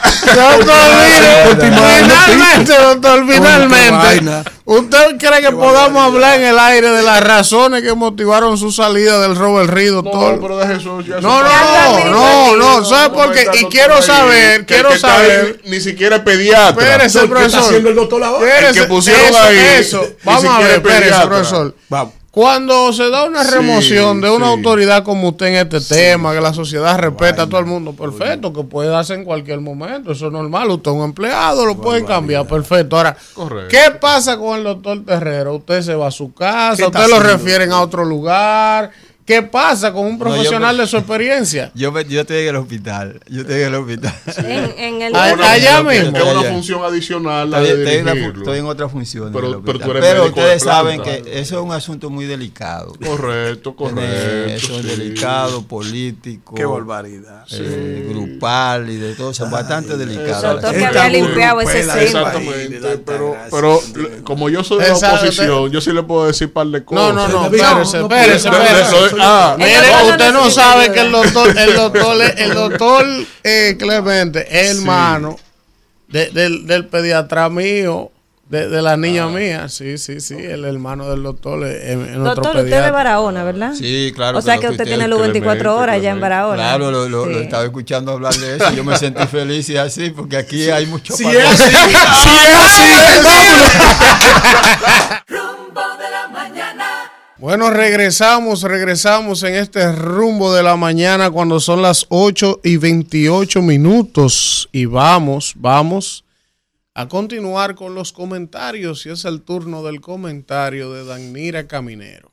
Gracias, Elvin, y gracias a la gente que está ahí en sintonía en este lunes, lunes 4 de septiembre. Desearles a todos un feliz inicio de esta nueva semana laboral, que puedan lograr pues todo lo que se propongan para este mes y para esta semana sobre todo. Y paraguas en manos porque eh, se prevé que va a estar lloviendo en el día de hoy.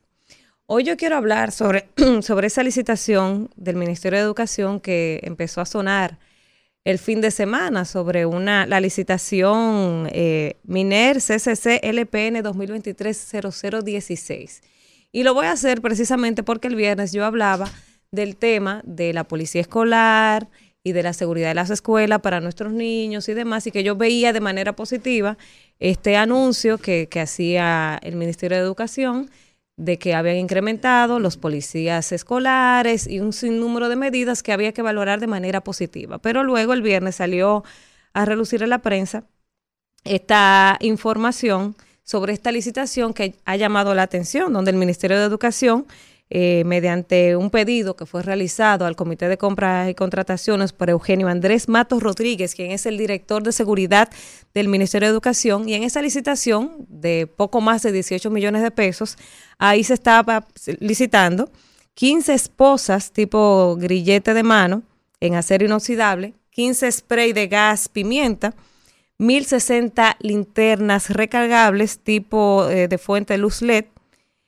eh, también 7800 bastones, o sea, macanas, eh, y 1060 silbatos en metal con cordón negro. A todo el mundo le sorprendió esta licitación porque estamos hablando del Ministerio de Educación. Ellos, a raíz de- del escándalo que se generó, pues dieron una explicación, mandaron una nota de prensa. El, el encargado de comunicaciones, que no, no sé quién es, pero él mandó una, una nota de prensa donde él daba la explicación. Y en esa nota de prensa él dice que el objetivo de esta licitación es garantizar la seguridad dentro de los planteles escolares, asegurar el bienestar de los maestros ante los hechos violentos que suceden en los alrededores de las escuelas. Y también dice que la entidad gubernamental posee almacenes y edificaciones que deben ser protegidos, productos de diversos casos vandálicos y robos de paneles solares, oficinas, inversores, pantallas y computadoras, cosa que nosotros hemos visto que pasa regularmente en los centros educativos. Asimismo dijo en esta nota de prensa que también eh, este, esta licitación es para los múltiples intentos de introducir a las escuelas sustancias prohibidas. Esa es la justificación que da. Pero cuando uno busca en el mismo portal del Ministerio de Educación cuántos centros educativos hay, a uno como que no le cuadra. Porque si eso es para proteger la seguridad de los maestros y de los estudiantes, se supone que la medida es para todos los centros educativos. Y en el país, según los datos que tiene el Ministerio de Educación, al 2021, que es lo más actualizado que está, hay 10.650 planteles escolares. Entonces, a mí me encantaría que me expliquen cómo 15 eh, esposas, 15 eh, spray, eh, pimienta, gas pimienta, van a proteger la seguridad de todos los planteles, de todos los centros educativos, de todos los maestros y todos los estudiantes. ¿Cómo? mil macanas van a proteger la seguridad de todos los estudiantes y los maestros. O sea, no hace sentido cuando usted hace un cruce de información de lo que se está licitando y la necesidad que demanda. Y sí, sabemos que eh, en el entorno de los planteles escolares se dan muchísimos casos de pleitos que, que no se dan en las escuelas y sino a dos esquinas se esperan una banda y se arman problemas. Y yo decía aquí el viernes que para solucionar todo eso y para poder atender esa necesidad, es un trabajo conjunto de la comunidad, de la Asociación de Padres, Madres y Amigos de la Escuela, del mismo centro educativo, pero con esa licitación no se resuelve nada. O sea, esa intención que ustedes han querido aclarar no tiene ningún sentido. Porque en todo el país tenemos casi 11 mil centros educativos, solo públicos. Ahí yo no, no contemplé a nivel privado. Entonces no hace sentido. Son 18 millones de pesos. Bueno, sí, son 18 millones de pesos. Cada peso tiene que dolernos e importarnos. Y que ustedes quieran venir a justificar algo con un sinsentido, de verdad que deja mucho que desear. Y a propósito de eso, yo me ponía a analizar las declaraciones que hizo el presidente de la República en esta semana sobre el tema de la corrupción. O sea, en menos de una semana se refirió dos veces al tema de la corrupción. Y cuando yo veo todo lo que está pasando en educación, que le están dando a esa piñata del 4% y que el presidente no dice ni esta boca es mía, óyeme, pero yo solo recuerdo que Dani, cuando Danilo decía, ¿cuál corrupción? El presidente el pasado miércoles, en el conversatorio que tuvo con el grupo de comunicaciones Corripio, él se refirió al tema de la corrupción. Y dijo el presidente, y lo voy a citar, dice él, que en sus tres años de gobierno, él se muestra cada vez más intolerante a los temas de corrupción y de falta de ética. Y dijo él, ayer doña Milagro llegó a mi despacho con dos temas, casos menores. Y yo le decía que hay que actuar cada vez más drásticos con un ejemplo de someter a la justicia a esos casos, o sea, a los casos menores. Caramba, presidente, pero ¿y los casos mayores?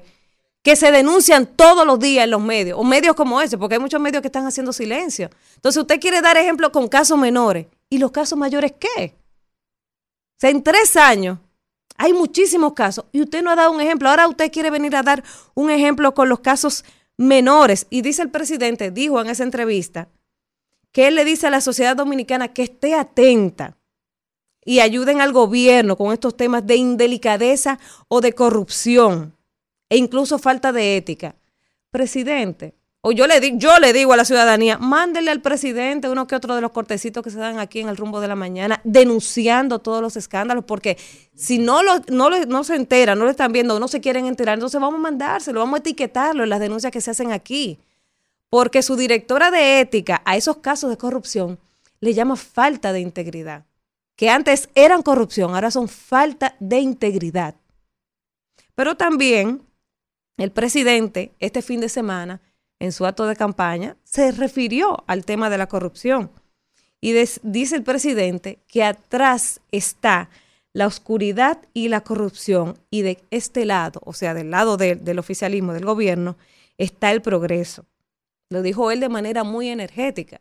Entonces, presidente, si de atrás dejamos la corrupción, empiece a dar ejemplo con todos estos casos. Solo siéntese a ver el último mes todo lo que se ha denunciado en el Ministerio de Educación, todo lo que se ha denunciado solo en ese ministerio.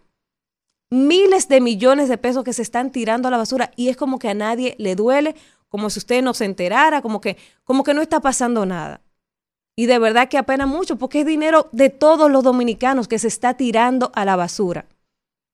Se puede minimizar esos 18 millones de pesos de esta licitación, de, ese reciente escándalo de educación, se puede minimizar, pero no. Son 18 millones de pesos que se están dejando de invertir en otra cosa. Sabrá Dios para beneficiar a quién, porque realmente la intención de esa licitación no es ni para la seguridad de los maestros, ni para proteger a nuestros niños, porque 15, 15 eh, esposas, 15 spray de gas pimienta no dan para proteger a 11 mil planteles, que es lo que tenemos a nivel nacional. Isidro. Rumbo de la mañana. Bueno, regresamos, regresamos en este rumbo de la mañana y vamos a recibir con un fuerte aplauso, ¿verdad? Un invitado especial, amigo de todos nosotros, pero además un dirigente político importante de la República Dominicana, miembro del comité político del PLD, el arquitecto Andrés Navarro, quien ha sido recientemente oficializado ya como el nuevo jefe de campaña del el candidato presidencial por el PLD, Abel Martínez, y vamos a conversar con Andrés muchas cosas interesantes. Buenos días. Buenos días, muchísimas gracias por invitarme nueva vez aquí a este espacio. Así que me da mucho gusto compartir con Alfredo, con Víctor, con Dania y contigo, hermano. Andrés, de entrada, ya oficializado, ¿verdad?, como jefe de campaña oficial del candidato de su partido, Abel Martínez. Eh, si pudiéramos, Andrés, sé que está recientemente designado, pero ha estado en todo el proceso Sí, eh, quizás definir algunas líneas, objetivos prioritarios en esta etapa de la campaña. Ya el presidente arrancó el jueves. Entonces se supone que ustedes deben tener estratégicamente un norte. Estamos empeñados de aquí, por ejemplo, a diciembre en lograr esto. Para que podamos ir viendo esa parte.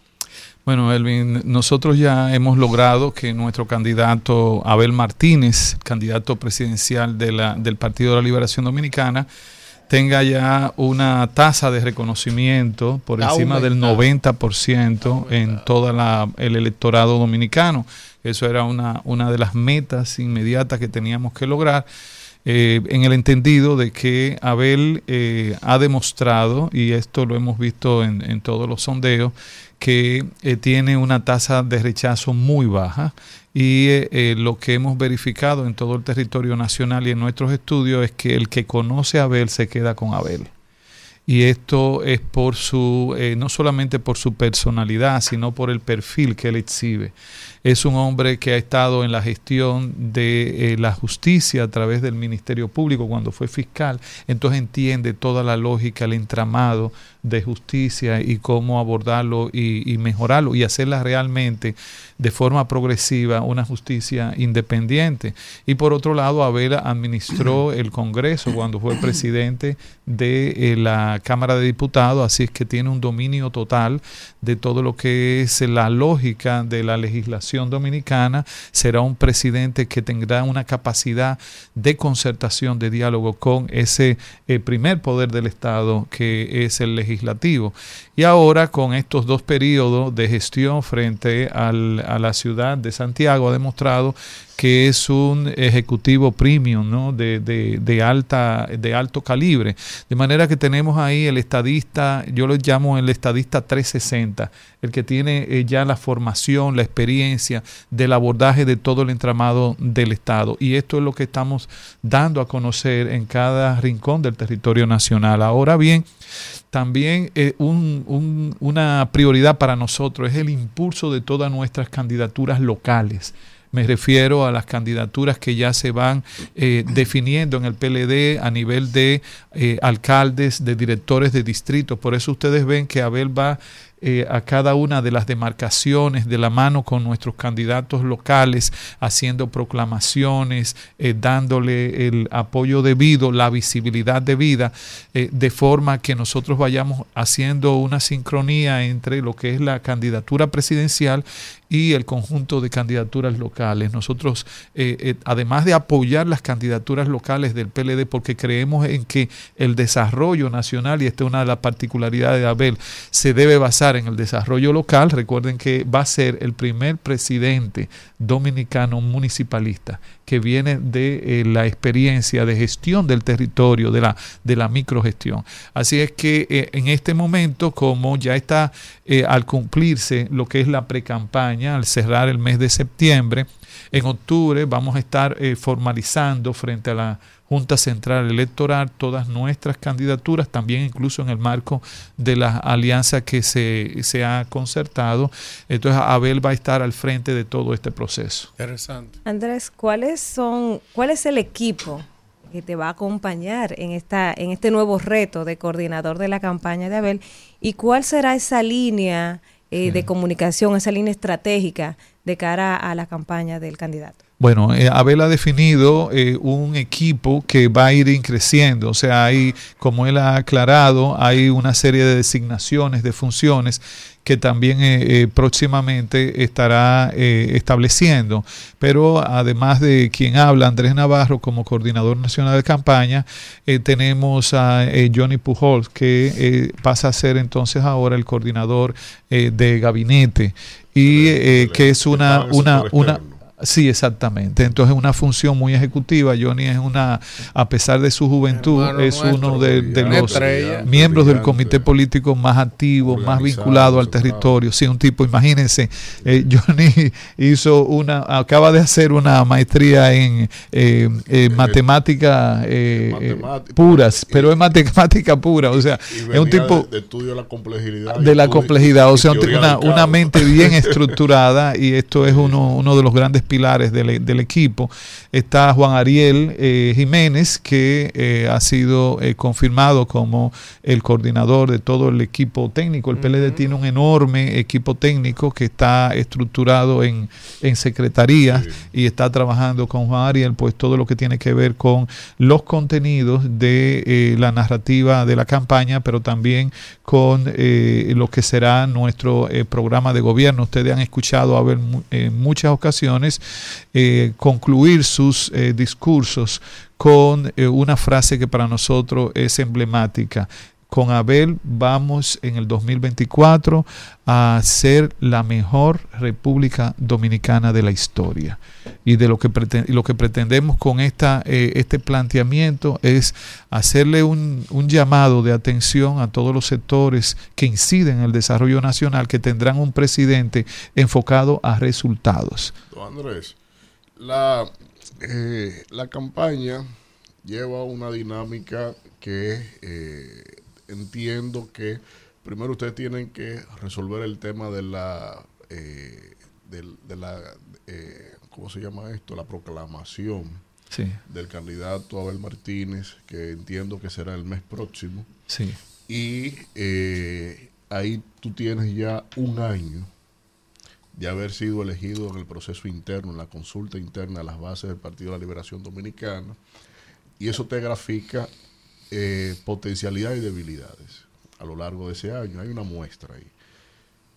¿Qué dice esa muestra y hacia dónde se van a orientar? Porque aunque el reconocimiento al candidato era uno, también está el hecho de los planteamientos ante la problemática social y lo que podría ser un programa de gobierno que tiene una sensación de planteamiento de un nuevo contrato social ante la República Dominicana por parte del PLD. Sí, así es, Víctor. Eh, la pretensión que tiene Abel Martínez en la preparación de este eh, programa de, gobierno, que más que programa de gobierno lo que pretendemos hacer es un proyecto de nación, que se traduzca, claro está, en un programa eh, de gobierno. la construcción de este proyecto de nación eh, haberla ido eh, perfilando en una relación estrecha con los diferentes sectores que inciden en el desarrollo nacional. Especialmente le ha puesto en esta etapa mucha eh, prioridad a los sectores productivos, agropecuario, a la gente que trabaja en, en el campo, a los emprendedores, porque la pretensión es que el proyecto de nación de Abel Martínez no sea un proyecto simple y llanamente del PLD, sino que sea eh, de alguna manera se frague en los debates con los diferentes sectores sociales. De hecho, el equipo técnico eh, nuestro está preparando una serie de encuentros, talleres que le hemos denominado encuentros de participación social, EPS, que lo que pretende es eh, convocar a sectores que no sean partidarios, que no, tengan que tener ningún vínculo, ningún compromiso ni con nuestro partido ni con otra organización política, pero que sí eh, sean compromisarios, compromisarios del desarrollo de eh, sus localidades.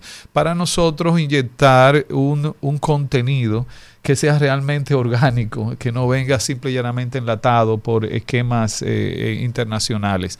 Esa es la pretensión que tenemos. Recuerden que la experiencia de gestión municipal marca mucho la manera en que tú eh, eh, perfila el desarrollo, en este caso ya de un país, que es la característica que, que tiene Abel. Pero también tiene una conciencia, Abel, de que muchas de las medidas que va a tomar, por ejemplo, en materia económica, esa, esa, esa propuesta concreta que él hizo de eliminación del anticipo, no es una decisión simple y llanamente del Ejecutivo, tiene que pasar por el Congreso.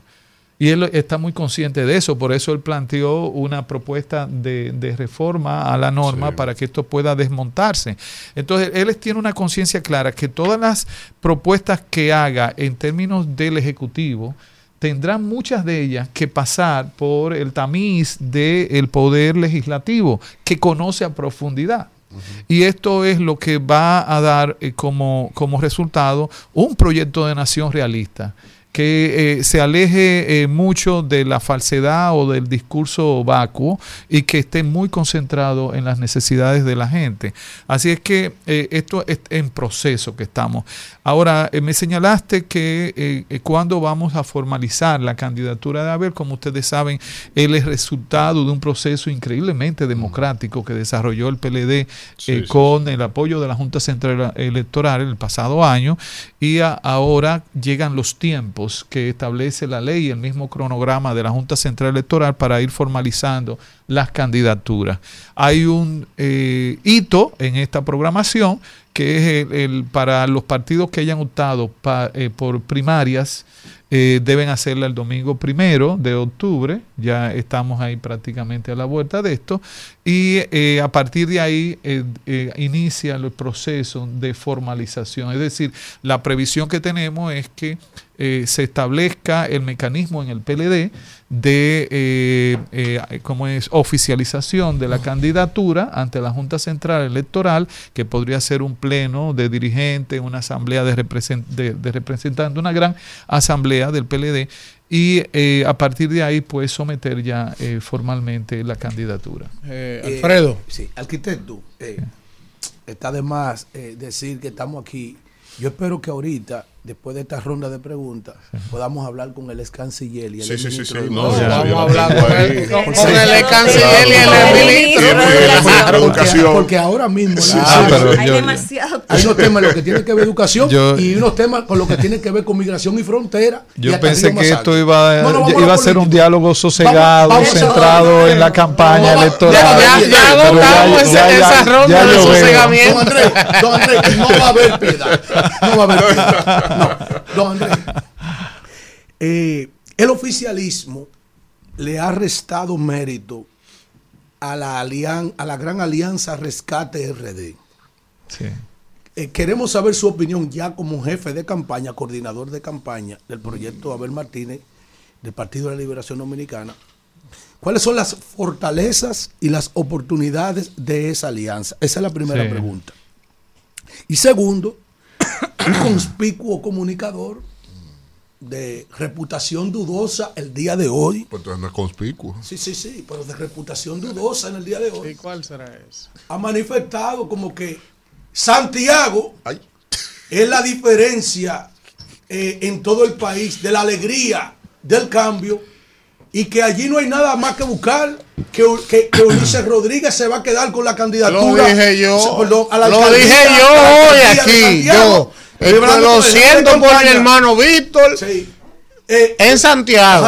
En Santiago, como que en Santiago es, la- es la- la- el cambio real pero y ya. oportuno Ya, de, ya. de- de- de este, de Ya. este gobiernazo. Bebe agua. Y, y que, y- y que nadie le quita la candidatura a Ya, Ulises ya. porque allá está todo bien, está todo contento. Vamos arriba. Mire, vamos a ver. mire, mire, mire su invitado, lo sosegado que es. Usted sabe cómo Dese un trago de no, agua. no he podido salir del Yaguate, del peaje para allá. Siempre estoy, aunque estoy de aquel lado del peaje para acá. Vamos, Andrés. Bien, eh, Alfredo. Bueno, en, en primer lugar, la alianza es un, un hecho eh, que en las eh, democracias eh, modernas y, eh, precisamente en nuestro país es un hecho que no se puede evitar. Muy por el contrario, es un, hecho, un hecho deseable. En la medida en que se puedan fraguar alianzas electorales, eh, siempre con la expectativa de que no sean simple y llanamente para eh, repartición de puestos, sino también y fundamentalmente para cohesión de políticas públicas, es, es, eh, positivo. Y el PLD precisamente por eso ha, ha reiterado que no es un partido anti-alianza, muy por el contrario, nuestro historial pues eh, eh, desmiente cualquier afirmación en ese sentido. Lo que hemos logrado también eh, no, no necesariamente llena las expectativas de todos los sujetos involucrados, pero es la alianza real que se puede lograr hasta el momento. Las puertas todavía, como ha señalado la Comisión de Alianzas de- del PLD, eh, en los diálogos que sostiene, pues un diálogo que continúa, que no, no se cierra. Sí, para nosotros es muy importante, primero, enviar el mensaje de que eh, las fuerzas de oposición tienen la voluntad de cohesionarse, en este caso en la campaña eh, municipal, para fortalecer esas candidaturas y generar una transformación allí donde sea necesario. Y por otro lado, para el PLD también es eh, muy importante que todos los pasos que se den en, las alian- en la alianza tribute al proyecto presidencial que representa Abel Martínez. Esas han sido nuestras dos eh, líneas en la mesa de, diálogo con las demás fuerzas eh, de oposición que están en esta alianza. Ustedes vieron la exposición pública que se hizo eh, de la misma. Ahí se demostró que no es una ficción, que ya hay una serie de alrededor de 60% de las posiciones están involucradas en esta alianza a nivel local, tanto de municipios como de distritos municipales. Así es que vamos a apostar a que esto siga. Que el oficialismo eh, de alguna manera eh, eh, tilda la alianza con epítetos de manera peyorativa es normal. Desde que llegó el presidente Abinader al gobierno, todo lo que significa oposición y especialmente centrado eh, al PLD es eh, para ellos negativo, es algo por eso su famosa frase eh, no miren hacia atrás, pero eso tiene muchos, eh, muchos posibles significados. Y en el discurso que acaba de dar como precandidatos en su lanzamiento, pues el presidente Abinader, pues de lo que se ocupó más que de resaltar sus bondades, virtudes eh, o, o lo que supuestamente Su ha hecho, lo que va a hacer, lo que se dedicó fue también a eh, empañar la imagen de la oposición, a volver a, temas recurrentes que la población ya está harta, porque tú puedes comenzar a hablarle de un, con un discurso de promoción de la honestidad, de la transparencia, de la no impunidad, de la no corrupción, pero tú tienes que eh, a la vez gobernar, demostrar que tiene prácticas, tanto en ese sentido, que la, la realidad desdice mucho del discurso, pero también en, en la, en la eh, acción gubernamental. La crisis Aguante, económica que se está evidenciando en los indicadores macroeconómicos del país, esta reducción del crecimiento económico del país, en gran medida se, se explica por la incapacidad que ha tenido el presidente Abinader con su equipo de gobernar el país, de invertir en lo que se necesita y en la cuantía que se requiere. Y claro, hay una, una reducción hace tiempo, eh, al- fuera del marco de la pandemia, que en República Dominicana no se veía un, una, eh, una reducción del crecimiento económico como se está experimentando ahora. Esa es la realidad. Y ahí es que él debe explicar, debe concentrar su discurso, más que en eh, simple eh, mantener una etiqueta de la oposición. Andrés, yo quiero preguntarle a usted. Usted fue ministro de Educación de la República Dominicana hace unos años. Este señor, ¿verdad? En el gobierno del PRM, primero vino el doctor Roberto Furcal, año y pico, dos Sí, años, ajá. la pandemia, un proceso difícil, iniciando el gobierno. Roberto Furcal es destituido y ponen al señor Hernández, Ángel Hernández. Yo honestamente no conocía eh, ma- eh, mayor información de este señor, es dueño de una universidad privada. Cuando él es designado, que yo comienzo a, a, captar información, digo, pero ven acá, si se supone que tú eres dueño de una universidad privada, la vicepresidenta también viene de ese sector, como que hay un choque de interés al ponerte a manejar la, la, la educación preuniversitaria pública cuando vengo del sector privado. O sea, ahí hay una nomenclatura que de entrada a mí no me gustaba. Pero perfecto, el señor Hernández lo designan ahí, Andrés. Entonces tenemos esta semana, solamente en esta semana, para ver cómo usted me explica eso, porque usted estuvo sentado ahí. 1.200 millones de pesos en unos libros que no se revisaron, que ahora hay que reimprimirlos. No, no, lleno de, lleno de- Unos lleno de libros- falta. ortográfica. Unos libros que usted en su gestión dejó, dije que no servían, que había que quemarlos, que eso no servía para nada. 270 millones más. 270 millones más.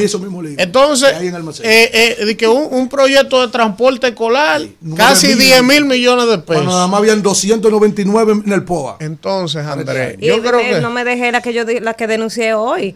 18 millones de pesos para Ah, comprar macana, di que- 15 macana y 15 pozos y uno es preycito, uno azul.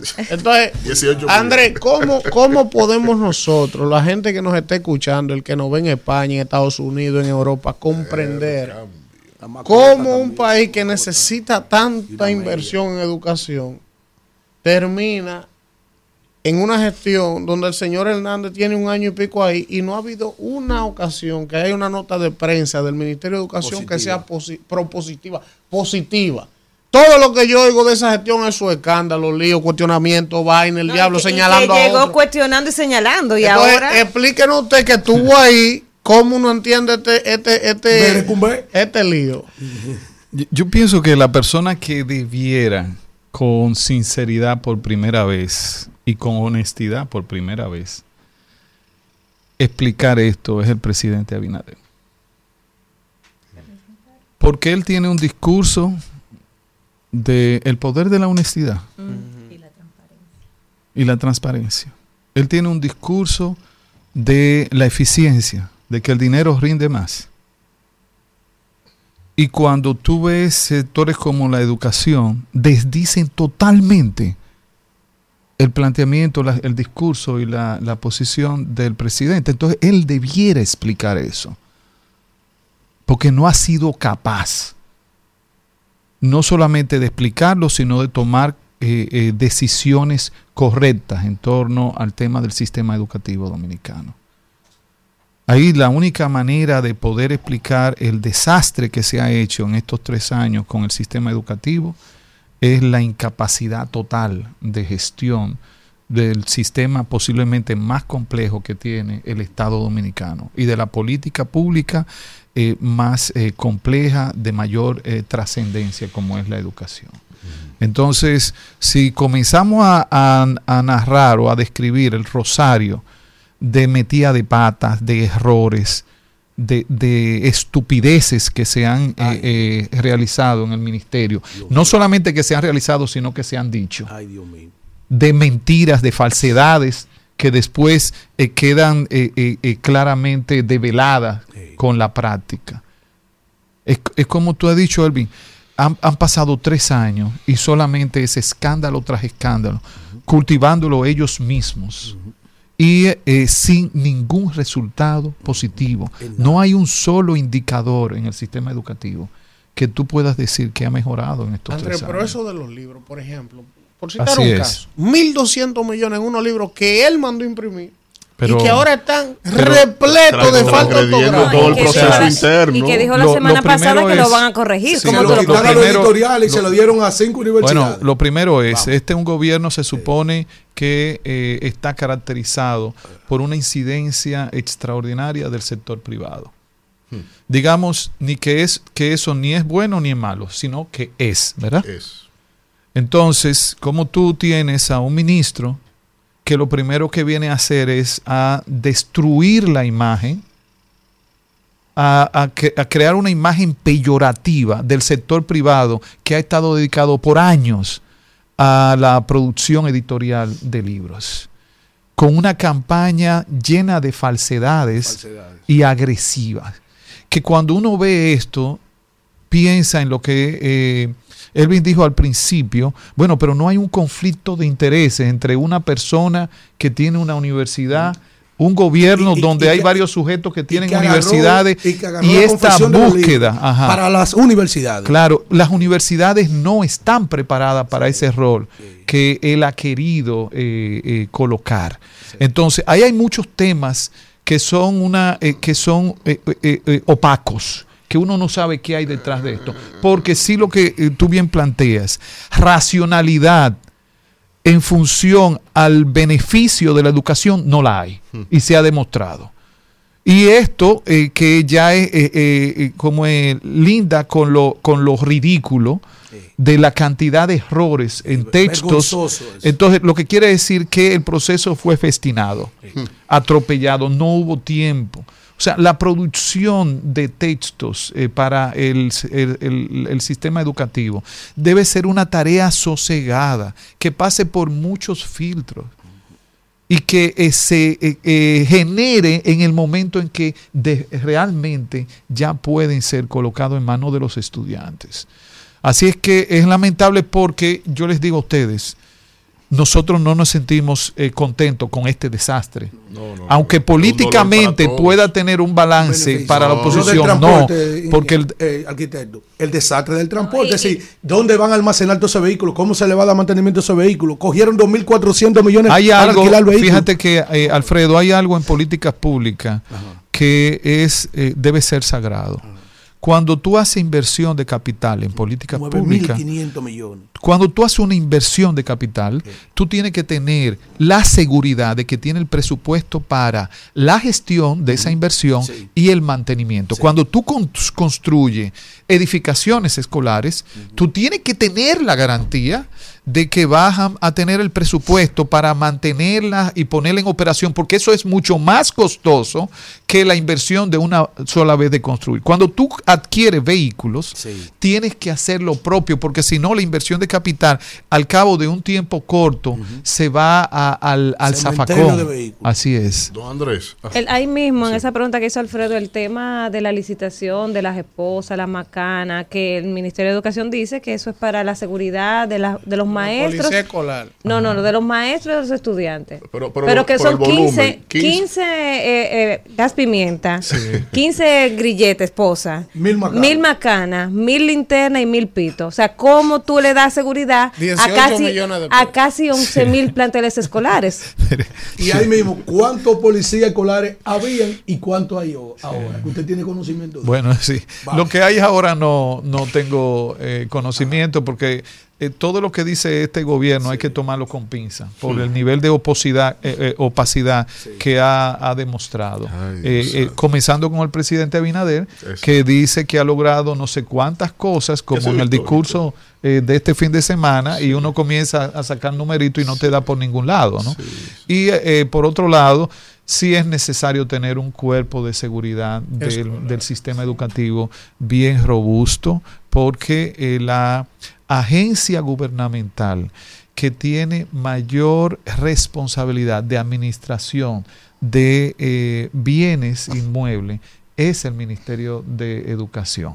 La agencia estatal que gestiona la mayor nómina, o sea, con personal, servidores, ya sean docentes o administrativos, es el sistema educativo eh, dominicano y además su público, que es la población más vulnerable, por tanto, que son los niños, los adolescentes, por tanto, sí debemos apostar a que tenga un cuerpo de seguridad, una policía escolar bien robusta. Yo realmente no entiendo esto de la, la licitación eh, de, de estas cantidades, esto.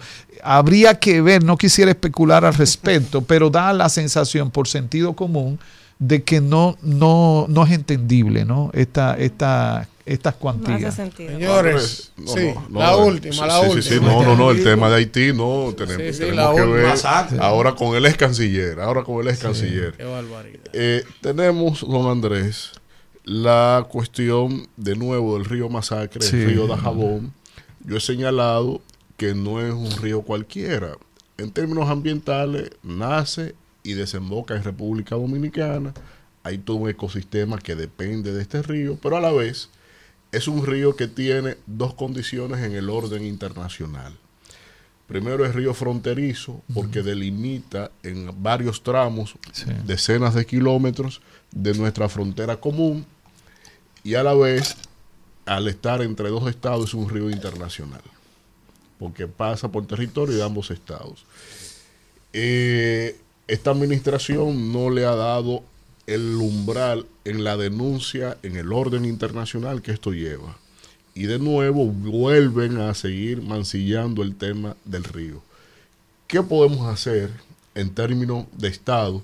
Ya no para esta administración, esto tiene su fecha de salida ahí segura, pero como nación, los que sabemos cuestiones de Estado, tenemos que tener un planteamiento, una discusión con respecto a esta situación. Sí, eh, Víctor, ahí eh, volvemos a reiterar, una de las complejidades que tiene todo lo que tenga que, que ver con Haití y con la frontera es que en el territorio haitiano no hay un Estado. El Estatuto Internacional de Haití ahí, no existe. no, el Estado no eh, se disolvió, ¿no? Ahí hay algunas figuras, hay alguien que está tratando, el, el- el- el primer ministro, de hacer de ejecutivo, pero sabemos que no tiene capacidad. Entonces, eh, ahora la versión es que quien está construyendo este canal que desvía agua del río es eh, eh, un, eh, algunos sujetos del sector privado, Correcto. ya sea para comercializarla o para dedicarla a producción agrícola y que entonces sabemos que el gobierno haitiano no tiene capacidad de controlar a, a esas figuras. ¿Sabe? Sabe, eh, nos enteraremos tarde o temprano si alguna de estas pandillas que controlan territorio está detrás de, de este tipo de infraestructura. ¿Qué hacer desde el gobierno dominicano? La primera cuestión es que el gobierno dominicano debe seguir insistiendo a través de los mecanismos diplomáticos, así allá el Estado haya desaparecido, debe cumplir con ese- esos procedimientos. Debe hacer la, la denuncia y proceder con mucha energía frente a organismos multilaterales, especialmente aquellos que eh, están dedicados más a los temas en su agenda, a los temas de medio ambiente, porque aquí no hay solamente la violación a un acuerdo eh, limítrofe internacional, sino también que hay un atentado contra la naturaleza, contra la- el equilibrio ecológico de la, de la frontera. ¿Pudiera esto ir al, al- a la Corte Internacional de Justicia? Pues ese es un, en un último, en un último, eh, digamos, eh, Recurso. momento, recurso. Hay que acudir a, a otros previos que pueden tener mucha incidencia. Y por, por otro lado, te- la República Dominicana debe seguir insistiendo en que por fin llegue la, el- la, ocupación, porque sería una ocupación de facto, ¿no? De eh, un organismo o de, o de un cuerpo eh, militar que pueda poner, pacificar a Haití. Porque mientras eso no se dé, no solamente el problema del canal, ustedes verán que si esa situación continúa, República Dominicana se va a ver frente a otros atentados, a la integridad de su territorio y a la violación de los acuerdos internacionales con Haití.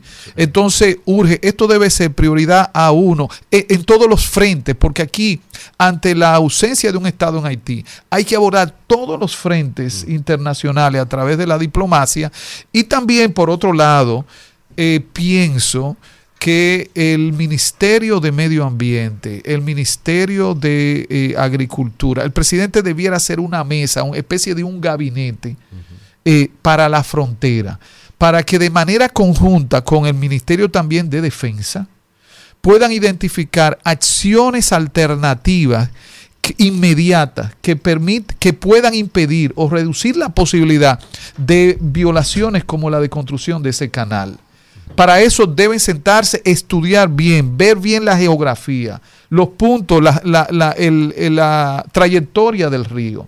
Porque República Dominicana ya no se puede quedar eh, de brazos cruzados. Ya sabemos que la diplomacia en muchas situaciones, y más como la que tiene Haití, tendrá unas grandes limitaciones. Entonces tenemos que buscar mecanismos alternativos porque esto es la punta del iceberg de todos los atentados contra República Dominicana que se pueden generar si Haití continúa de la manera en que está. Gracias, Andrés Navarro, jefe de campaña del candidato Coordinador, del PLD. que se llama jefe, director de campaña. No, no, no, pero... Abel Martínez eh, eh, es canciller, es ministro de Educación. Siempre se nos van a quedar temas porque hay muchas cosas que hablar. Pero vámonos, Isidro, antes que Alfredo le suba el azúcar. Y el azúcar.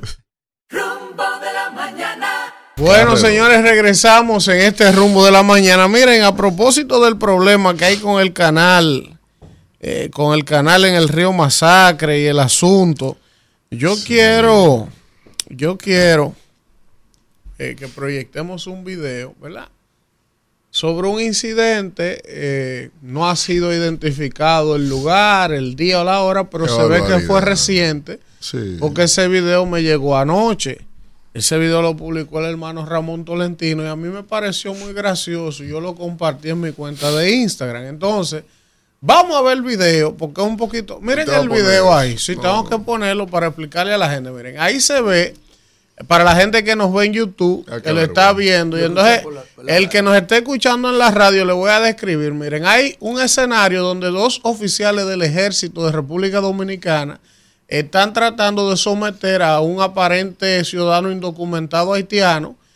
Están tratando de esposarlo. El, el- el haitiano, el ciudadano indocumentado, presumiblemente está en el suelo, ¿verdad? Y los dos guardias están de pie, embrujados con él entre dos, pero ellos no pueden ni ponerle un tairán, ni ponerle una esposa. Hay un guardia que le da par de copetazos del pique, porque ve medio que- pero, pero medio hombre el haitiano. Entonces entre ellos dos se ve que y entonces le dan cula. le dan culatazo con la, con la escopeta. El caso es que después que tienen como cinco minutos de lucha entre los dos guardias y el haitiano en el piso, De se le para.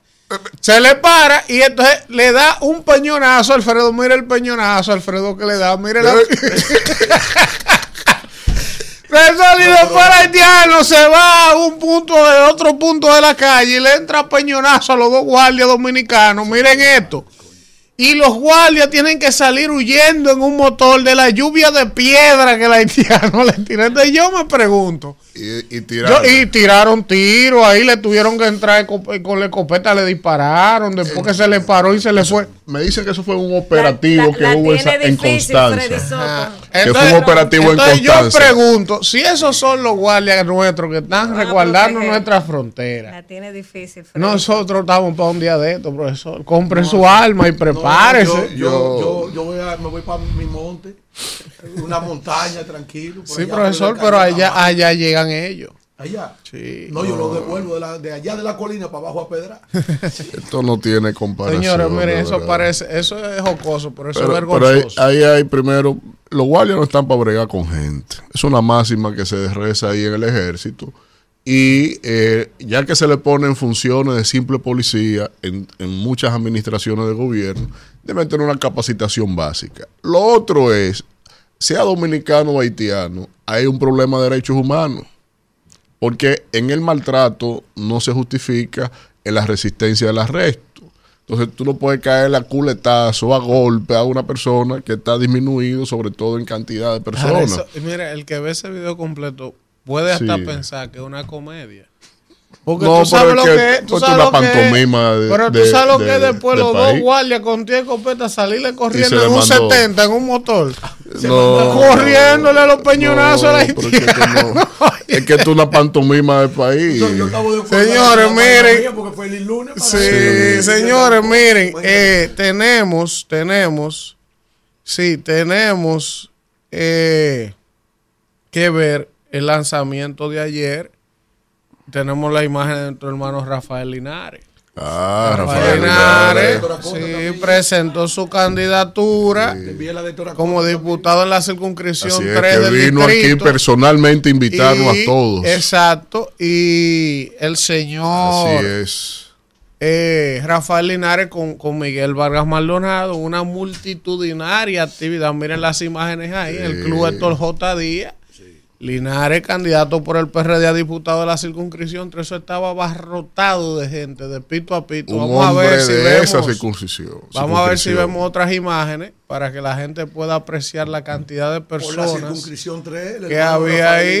Sí, Eh, por la- por miren la- ahí, miren ahí, Bueno. miren eso. eh, no cuento, no. Es gente lo que hay, Sí. claro. ¿Sabes que Linares es hijo de, esa, de ese sector, de esos barrios? Siempre, de siempre. Eh, que yo nunca- siempre ha estado centrado en la Yo, yo necesidad estoy de loco ahí. porque Linares llegue al Congreso. Necesita. Eh, el la tres Congreso- necesita un diputado. Y, y el Congreso necesita una voz dentro del Congreso como la de Linares. Sí, sí, Eh, sí, aguerrida.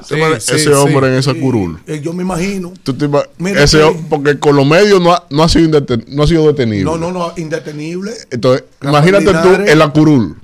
Imagina- yo estoy loco por, por ver a Linares, profesor, tomando un turno.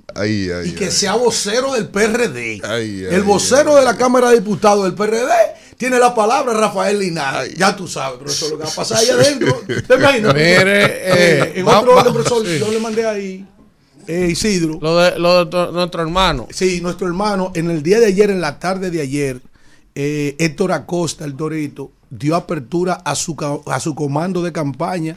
El Monseñor Noel. El Monseñor Noel, en la calle Padre Villini, esquina Los Santos. Ahí está ubicada la plaza eh, eh, de la cultura dedicada a Cándido Vidú.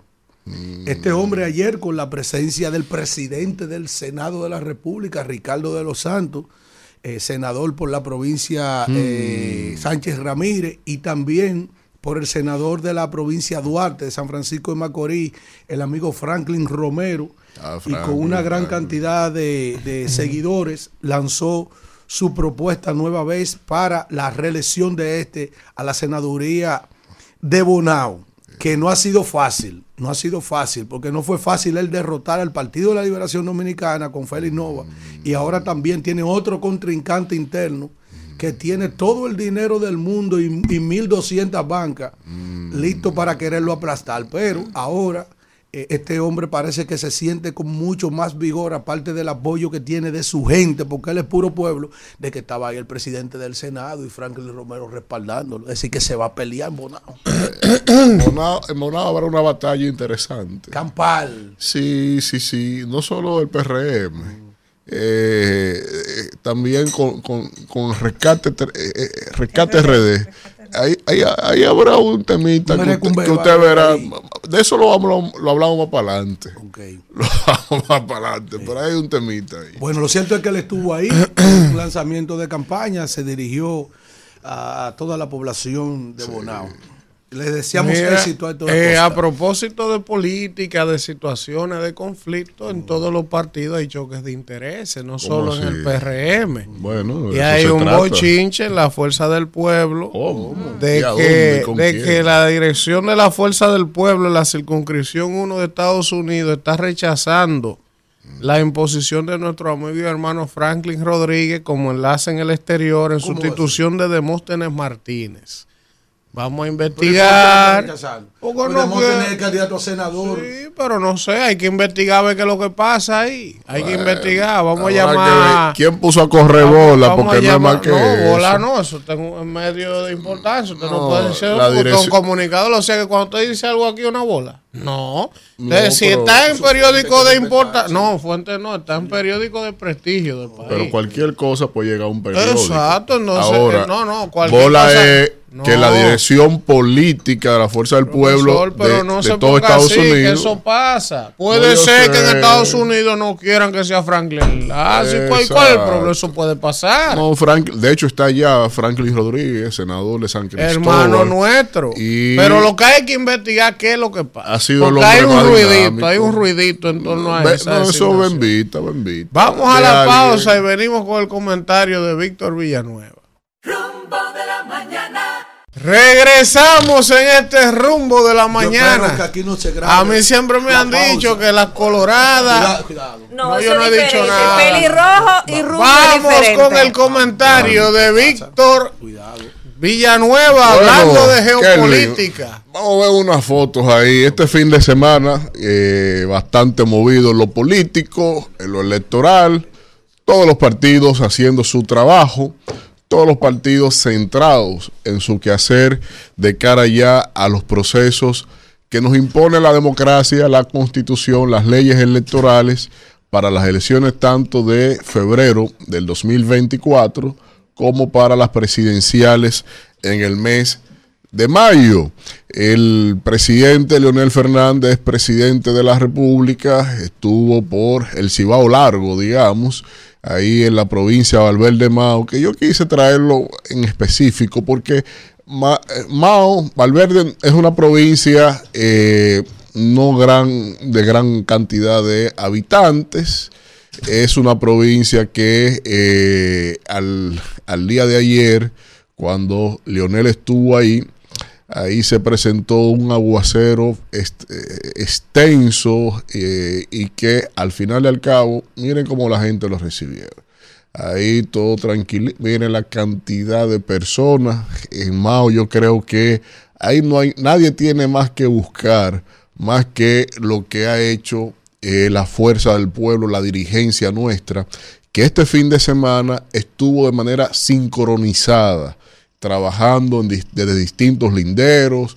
Los que estaban ahí son de Mao. Los que estaban, por ejemplo, las romanas, que ahí el bastión del ingeniero César Fernández realmente ha dejado a la romana también vestida de verde y así ha ido aconteciendo en los distintos litorales. Miren esa manifestación, eso fue de- después del aguacero y aún así la gente se mantuvo, hubo un- unas intervenciones extraordinarias de distintos dirigentes y comunitarios y yo creo que esos son los pequeños detallitos que usted tiene que ir viendo para que después no se llamen a sorpresa cuando empiezan a salir los boletines en el, para el conteo que viene en las próximas elecciones.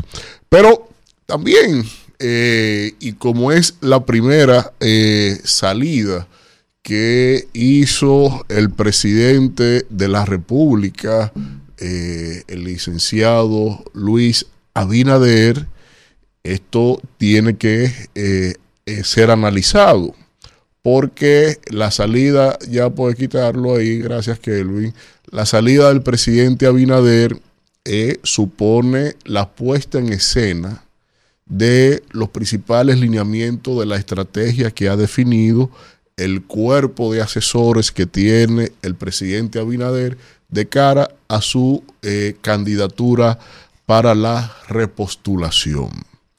Y es, es inevitable eh, ver algunas curiosidades en cuanto a todo lo que hizo el presidente Abinader ahí. Yo no voy a hacer tanto eco del el contenido de sus intervenciones en Perorata, pero sí eh, eh, voy a extraer eh, algo que han- han- estarán afianzando el proceso electoral. Cuando surgió el anuncio del presidente Luis Abinader de que irá por la repostulación y que mencionó una cantidad de veces la palabra honestidad, estaba claro, y desde aquí inclusive lo analizamos, que la campaña iba a significar un paralelismo entre los honestos y los deshonestos y que el gobierno aparentemente hacía definida su estrategia y así se ve a razón de la intervención del presidente Abinader en los distintos escenarios en los que eh, estuvo durante todo el fin de semana. Y ahí, justamente ahí, es cuando veo eh, el problema de, eh, la, de tener una cantidad en contaminación de tantos asesores.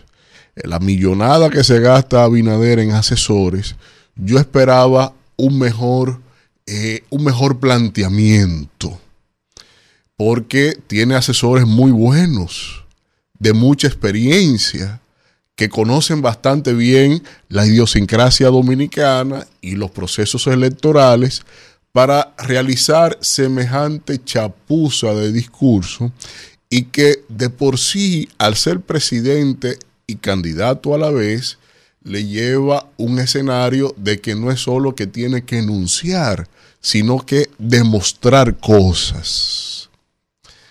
Y tú sacar al presidente de la República hacer manifestaciones electorales con una perorata sobre temas que están en los lugares 8, 9, 10, 11 de las preocupaciones de la gente con respecto a la problemática de la nación, yo creo que lo estarán, eh, lo están sumergiendo o lo van a poner a desgastarse con temas que no son de la preocupación de la gente y esa remontada que tendrán que hacer para que esos temas sean de los primeros temas del interés de la gente, de la preocupación de la gente, del día a día de la gente, yo creo que esa remontada será infructífera porque eh, tampoco los principales temas que sí están en el tope de la preocupación de las personas no están teniendo respuestas. Y el ejercicio del presidente ahora mismo no debe ser otro que el de demostrar una obra de gobierno, una obra de gestión pública que diga, esta obra necesita cuatro años más. Pero no venirse a remontar a unos temas que, insisto, están en los lugares 8, 9 y 11 del interés de la gente, porque son temas que nadie le está haciendo caso. Y el efecto que eso tiene en el receptor del mensaje, del discurso del presidente, es un efecto de que, ¿de qué carajo me está hablando este hombre de corrupción cuando aquí están matando gente todos los días? ¿De qué este hombre me está hablando del pasado cuando aquí no hay con qué comer? ¿De qué este hombre me está hablando de honestidad cuando aquí a los suyos ni siquiera lo someten? Cuando él ni siquiera ha dicho de qué vive, en cuáles son los paraísos fiscales que tiene su dinero. Entonces, cuando tú ves los problemas nacionales, los principales temas de la nación, de la gente, del ciudadano, que al efecto el votante, y que este hombre te viene a hablar cuando tú ves la delincuencia que le preocupa al 64% de la población, el costo de la vida le preocupa a más del 58% de la población, el desempleo le preocupa a más del 42% de la población, y que la corrupción está en un umbral de un 6, 4, 3% de preocupación de la gente Tú dices a cuál público es que están orientando el mensaje del presidente. Eso es básico, ni siquiera en comunicación política, hasta mercadología barata. Y eso, eso es por un lado. Y lo otro que es más curioso entonces, a razón de efectos, es que entonces el presidente estará visitando cada barrio, cada provincia a enterarse él mismo de la deficiencia e incapacidad de su propio gobierno. Cuando el presidente vaya a una provincia, se va a encontrar con obras tres años languideciendo ahí. Cuando el presidente vaya con su provincia, se va a encontrar que hay más haitianos que dominicanos en muchas de ellas. Cuando el presidente vaya a las provincias, se va a encontrar con las estufas y los calderos vacíos. Estufas apagadas, calderos vacíos y neveras desoladas. Cuando el presidente vaya a la provincia, se va a encontrar que no hay luz. Tendrá que hacer sus actividades de día y con planta para el sonido. Porque el problema de, la- de los apagones, señores, es grave lo que está pasando. Es un colapso del sistema eléctrico del país, aunque ningún medio quiera titularlo de esa manera, por resistencia a todos los contratos de publicidad que gasta este gobierno. Pero es un colapso del sistema eléctrico lo que se tiene en esta administración. Cuando el presidente vaya a las provincias, se va a encontrar con los problemas de seguridad, de que la gente tiene miedo, de que en los pueblos, en los barrios de los pueblos, la gente se recoge a las 6 de la tarde y salen y florecen todas las actividades delincuenciales. Cuando el presidente vaya a las provincias, se va a encontrar con el peso del microtráfico en esta administración por sus contubernios con el sector narcotráfico. Y eso son cosas que se suponía que era con la que él debió haber salido con una respuesta. Al menos en esperanza. Porque en realizaciones no ha sido así. Se han pasado tres años en un desgobierno que ha servido absolutamente para nada.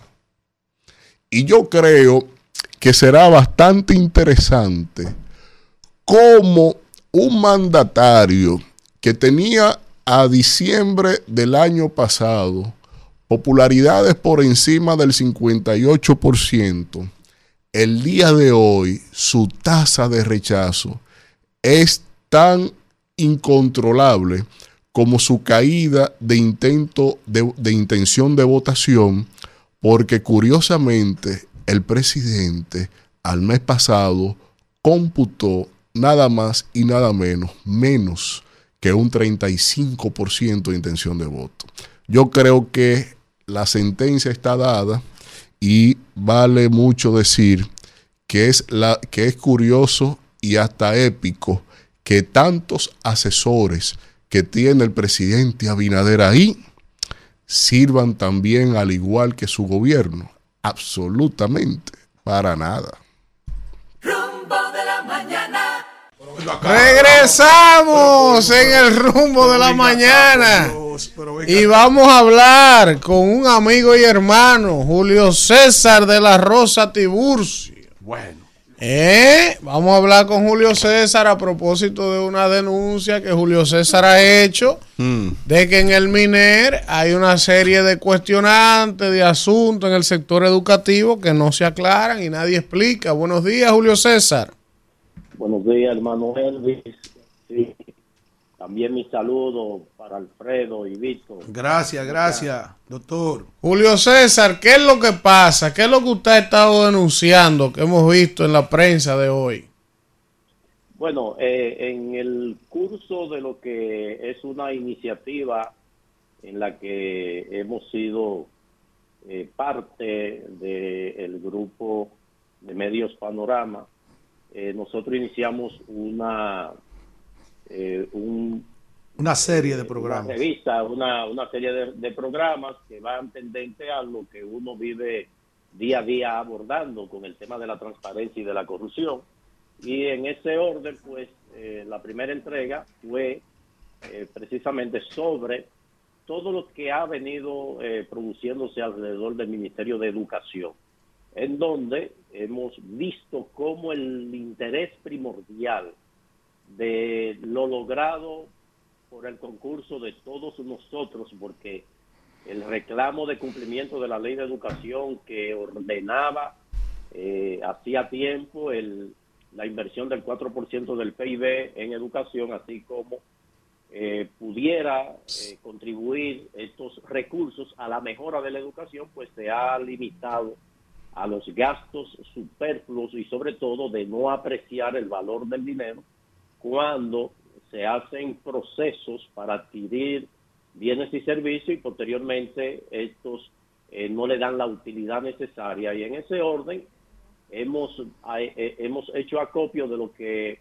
han sido los últimos procesos que ha llevado a cabo el MINER que van desde el anuncio de adquisición de autobuses para la movilidad escolar y que de, de repente cambia a un proceso declarado de urgencia, lo que no, no eh, eh, podía producirse porque ya con un proceso de una licitación para la adquisición de repente se varía pues esa modalidad que establece la ley de compra y contrataciones para entonces llamar a un proceso de subasta inversa para la contratación de, de, de, autobuses.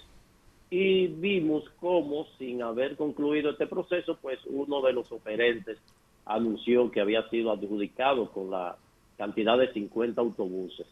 Ni hablar del tema de, de los libros de textos, donde existiendo libros que había la pasada gestión en el MINER eh, haber adquirido con una alta suma, una inversión muy alta, pues finalmente se procede a, cambiar estos libros de textos y eh, se hace el proceso de, llamado a licitación con un proveedor único, alegando de que era quien eh, era el, único oferente que podía satisfacer la necesidad y todo ese tipo de cosas y nosotros lo hemos recogido en esta primera entrega que continuarán eh, de las situaciones anómalas que se vienen produciendo en el Ministerio de Educación en la, en la actual gestión y sobre todo que entendíamos que la llegada de, un técnico en el área, como es el ministro actual, pues podía eh, de una forma u otra satisfacer lo que ha sido la demanda de que las inversiones se hagan para mejorar la, la, calidad de la educación, lo que no, se ha producido porque vemos como en las eh, mediciones de, calificación que se hacen eh, periódicamente, pues la República Dominicana ha mostrado poco avance al respecto y esas grandes inversiones se han detenido en lo que es la compra de equipos, eh, de desayuno, almuerzo, merienda escolar, que a final de cuentas es un complemento, pero no es lo más importante.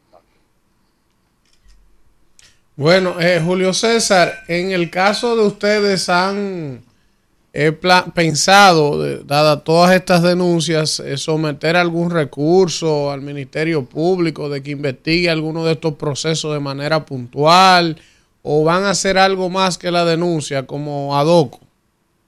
Bueno, de manera reiterada nosotros siempre, y es prácticamente de las pocas organizaciones que abordan el tema de, lucha contra la corrupción, que termina llevando a el Ministerio Público eh, las denuncias que se hacen naturalmente cuando podemos eh, tener los sustentos. Actualmente nosotros hemos formulado más de cinco solicitudes de información al Ministerio de Educación de la República Dominicana sin que tengamos respuesta hasta el momento. Ya eso nos va a llevar a tener que accionar en amparo eh, eh, para poder tener estas informaciones. Eh, el último contacto que tuvimos con el ministerio, pues nos alegaban de que eran muchas las informaciones y que estaban copilándolas, pero ya vencido el plazo que establece la ley 200-04, pues tendríamos que buscar otra vía para entonces nosotros sustentar eh, eh, las denuncias que hemos venido eh, haciendo y sobre todo todas estas quejas que han manifestado eh, oferentes, participantes del proceso y cómo este tema, específicamente el de los libros de textos, así como con la adquisición o contratación de autobuses que ha pretendido el ministerio pues superar lo que realmente eran las necesidades de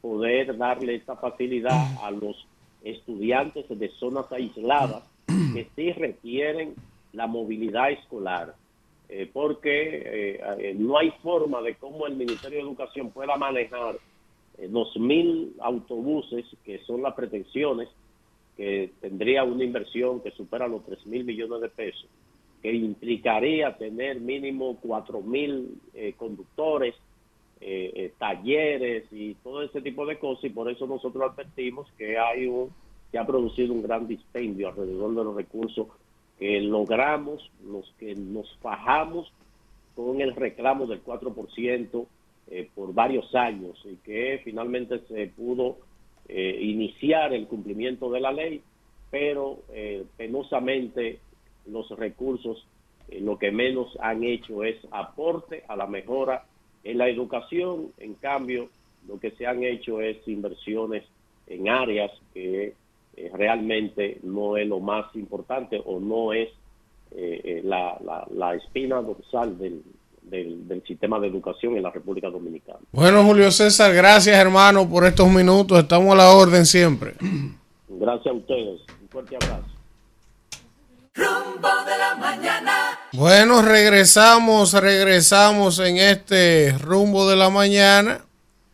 Eh, dice por aquí que la deuda pública consolidada en julio totalizó los 74 mil 130 millones de pesos. Sí. Usted sabe, profesor, que el gobierno bajó la proyección de crecimiento de 4 a 3%. Ah, van a tener que seguirla bajando. Porque, no, Pero es que mira, no ¿sabes que yo hice? Espérate esto, oye esto. Tú sabes que yo hice el jueves aquí un comentario del tema ese, de la deuda. Sí, lo de Andy, de de lo de Aguaje. Andy, del tema de, de- de los certificados, del Reserva, del Banco Correcto, Central. Pues, ¿qué sucede? Que yo hice ese comentario aquí y colgué un extracto del mismo en mi cuenta de Instagram. Hmm. Hay un amigo, amigo, un amigo, sí, que trabaja en Palacio con Homero. Me comentó en el Instagram diciéndome que cómo era posible que yo dijera que en los tres casi años de gobierno del PRM ellos han tomado casi 30 mil millones de dólares prestados. Él me reclamaba en público que no son 30 mil millones, que son 12 mil millones que ellos han cogido. Dice Por él. año, por año. 26.000 nada más declarados. Dice él Por año, que 12 mil solo por año. son 12 mil millones. Y Yo le yo le decía al amigo, le respondí por ahí, porque por ahí fue que él me escribió, que yo entendía que en lugar de cuestionar el monto, lo importante sería ir al meollo. Si es cierto que se ha tomado todo ese dinero ¿Y si es mentira lo que yo dije de que lo tienen depositado en certificado del Banco Reserva y del. Banco Central una parte, Una parte. y que están pagando más intereses por ese dinero que se cogió que, Que por las utilidades que están generando los certificados. Es- Ese es el debate que no han Y- podido gastar el Y, dinero. y hay algo que usted nos dijo, que están cogiendo prestados, dinero prestado, préstamos para pagar intereses de otros préstamos. O sea, para que el gobierno no entre en un default frente a los tenedores de bonos, porque el 97% de esa deuda está en bonos, en bolsa de valores, es deuda especulativa, no multilateral, que es la que se asume con organismos que internacionales es la que viene directo para proyectos. a proyecto específico que te condiciona el gasto en función a lo que tú solicitaste el préstamo. Entonces, esto es dinero por bonanza, deuda especulativa y en el decrecimiento de la economía que dije y se ha reiterado con otra economía, porque yo soy aquí un leguleyo en tema de economía, pero no soy un imberbe. Ahora, tú tienes que crecer por la presión tributaria que tiene la República Dominicana, hay que crecer obligatoriamente un 3.8 anuales. ¿A cuánto fue que bajaron el crecimiento? A tres. Ah, entonces ya van por 3, iniciaron por 5.5. Vino el Fondo Monetario y dijo que 4.2. Y ahora el mismo gobierno solito, Dice que- cuando ya van terminando el tercer trimestre del año, vienen a decirle ahora, no, eh, a 3%, miren, se creció 1.2 y el segundo semestre del año es más tétrico que el primero. Y eso va a llevar a que si la economía crece al 1%, y graben esto aquí, será exitoso y de hecho destacable para la administración si crecemos al 1. Y eso va a implicar que esa diferencia del 1 al 3.8, ese dinero, esa franja de dinero que no se va a ver en la economía, el gobierno tendrá que buscar ahora, anota ahí, más, del más de 6 mil millones de dólares para cerrar el año. Y ese dato, solo ese dato, es un problema medular para la sostenibilidad de la economía y del ingreso de las familias. Y eso es un problema serio.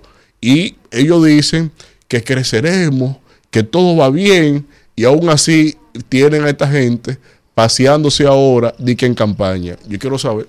Isidro. No, antes, Sí. antes, antes del contacto, Isidro, mandarle un saludo a Saoni, que está en Inglaterra viendo el programa. ¿Quién es. Saoni? Saoni, una, una amiga, ay sí, sí, y una Eh, morena bella. Es verdad. ¿Y por qué Sí. usted no presenta a las monedas? Está en todas. Correctamente. Inglaterra. Y más yo- cuando yo tengo tienen una estilo y morena. clase, está, así. está en Inglaterra. Sí. Viendo el programa. Está, nos está escuchando. En Inglaterra. Sí. Está casada. Está soltera. Está soltera y vive en Inglaterra. Y está Ella teniendo, vive aquí, le gusta aquí. Está de visita para está teniendo allá. un amigo Soltero, Está teniendo un amigo soltero. está en Inglaterra. Yo estoy soltero. yo voy para España. y amiga suya, háblele de mí. Ah, dice él. Habla- yo, yo voy para allá. Ahora, yo, voy fuera- cerca. yo fuera ahí. usted- Yo voy por cuatro Yo fuera usted sitios. Y buscar ese WhatsApp yéndonos a la pausa. A la pausa. Es que ese teléfono ya es mío. ¡Vámonos! Rumbo de la mañana. Regresamos en este rumbo de la mañana. Ay, si estos micrófonos se quedan abiertos. no, no, no. Si usted supiera, señora. Vamos con el las comentario. que la he tenido. Del Ay, príncipe de Galilea. Bendiga. Usted buscándome problemas. Que. Dios bendiga a Anthony Río allá en el más allá donde se encuentren. Si usted supiera, señora. Miren, señores, hoy es lunes. Eh, ya empezó la campaña, ya el presidente se tiró al ruedo. ¿Sabe que el presidente, yo he dicho en varias ocasiones, ha sido un hombre que lo rodea un Foucault y mucha mala suerte. Ustedes lo vieron desde el día que se le cayó la banda. A ningún presidente en la historia del país se le ha caído la banda. Pasó Firulay por el frente, le brincó un gato. Él se inauguró con una tormenta, una vaina. Se iba en el lanzamiento de su candidatura este fin de semana, se quemó un carro, un incendio, antes de su llegada. Es un hombre salado. Eh, eh, eh, sí, dice en el pueblo dominicano. Sí, ahí. Un hombre salado. Eh, no es fácil lo que ha tenido que aguantar este pueblo con estos malditos locos. Pero vamos arriba, presidente. Mira, ustedes saben que ahora la campañita que ellos tienen, ellos no tienen cómo justificar una buena obra, sino un tollo generalizado o un trapo de gobierno, como dijo Marino Zapete. Entonces ellos le quieren meter el cuco a todo el mundo. Eh, y vamos a volver para atrás, para 20 años de, de esos ladrones que se los robaron todo. Vamos primero a escuchar de forma enérgica unos pronunciamientos del presidente de la República, que yo prometo, presidente, que de la mejor manera, con el respeto que vos merecéis, eh, yo le voy a contestar. Ade- Adelante, Isidro. Vamos. Vamos en las urnas a una cultura perversa y corrupta que se basaba en los intereses particulares por encima del interés general. Y yo les digo desde hoy que su tiempo ya pasó.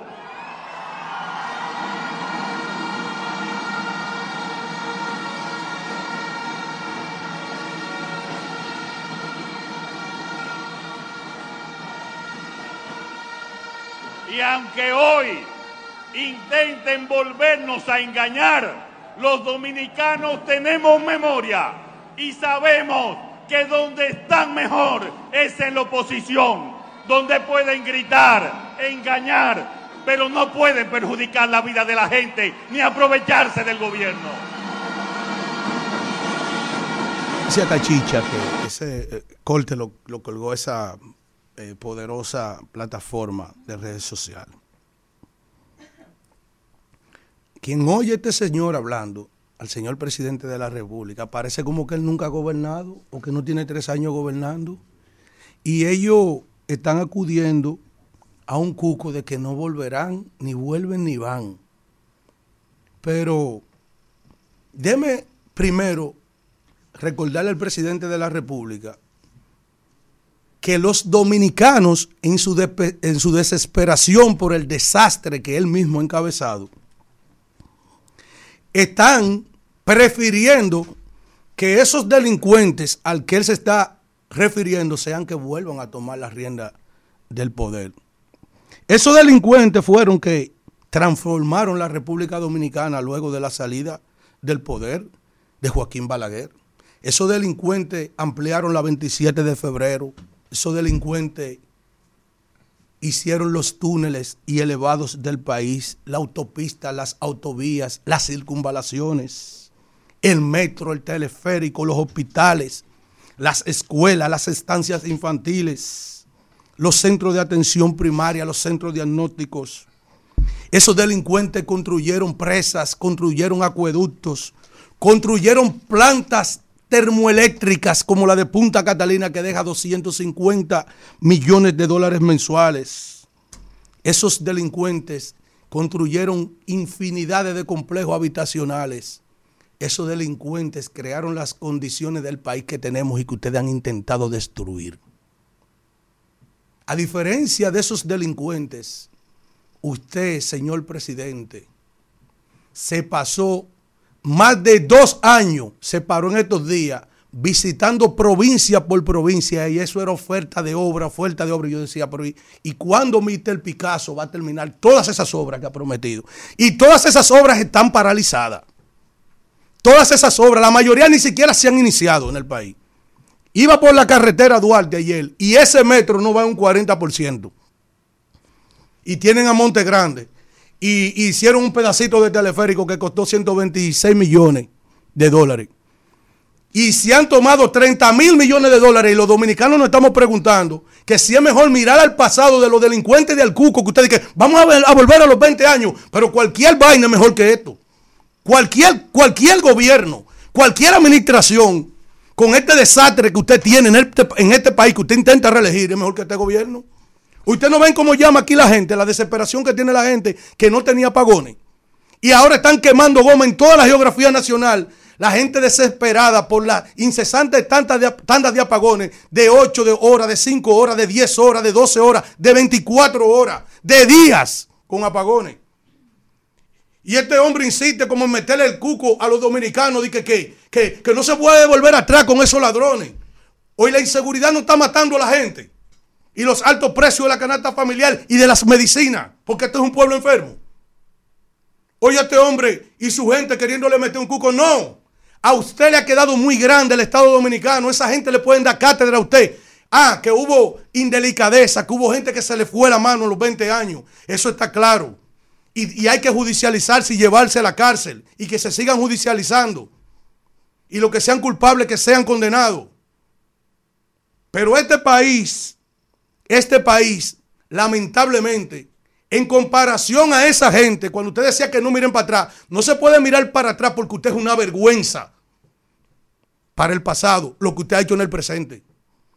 Usted es una vergüenza para el pasado con lo que usted ha hecho en el presente, porque usted tiene a la gente ahora loca y deseosa de mejor volver al pasado. Porque en el pasado no se iba la luz.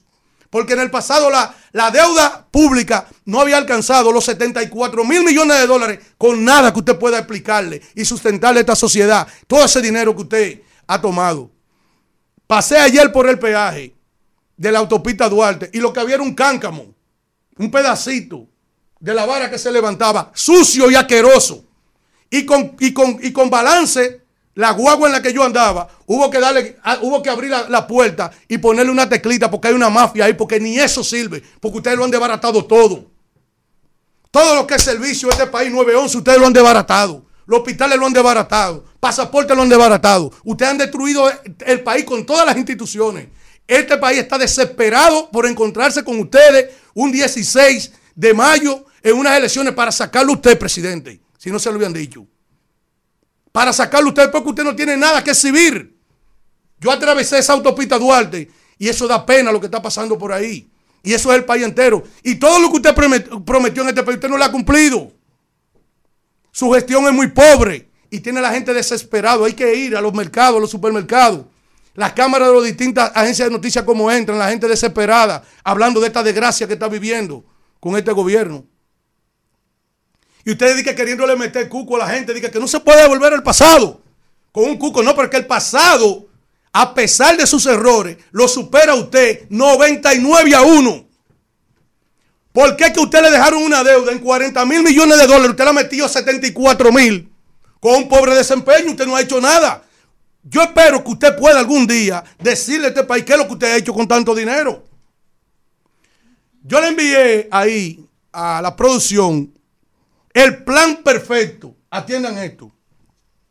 Entra ahí y colócame lo que dijo un señor que se llama Simon Froh en el año 2021, que es el de alianza público-privado. Para que ustedes entiendan, usted que está cogiendo calor, usted que está co- cogiendo apagones, usted que ha tenido que comprar baterías de nuevo, usted que ha tenido que comprar inversores de nuevo, usted que está gastando combustible en planta, oiga, las EDES serán gestionadas por el sector privado. Las EDES serán gestionadas por el sector privado. Los empresarios deberán hacer una inversión de 1.600 millones en la electricidad en los próximos años. Los empresarios deberán hacer una inversión de 1.600 millones. Pero, oye bien, oye, oye, pero ¿por qué yo estoy trayendo eso aquí? Yo, viendo lo que está pasando, y yo, pero ¿y qué es lo que está pasando? Oiga, primero, cuando esa gente llegaron al poder, quisieron privatizar Punta Catalina, destruirla primero para venderla a precio de vaca muerta. Nos paramos, una, empresa que deja más de 250 millones de dólares al año. Dejaba, porque ya deja menos ahora. Anda por 170 millones de dólares. El dinero que deja mensual, que se la dejaron produciendo 250 limpio millones de dólares. Y este hombre, lo primero que intentó fue privatizarla o fideicomisarla. Luego, en un presupuesto que necesitaban dinero, ya habían puesto en presupuesto parte de las acciones del complejo de presas hidroeléctricas. Más de 42 mil millones porque pensaban vender acciones de las hidroeléctricas que son nuestras, que generan millones de dólares al año. Y ni decir de una reforma fiscal que estos trataron de introducir también para tratar de acabar con eso. Entonces, yo buscando lo que estaba pasando con las EDE, yo veo este descalabro que no hay luz, el desabastecimiento de los principales materiales para resolver las averías, que por eso que están quemando tanta goma.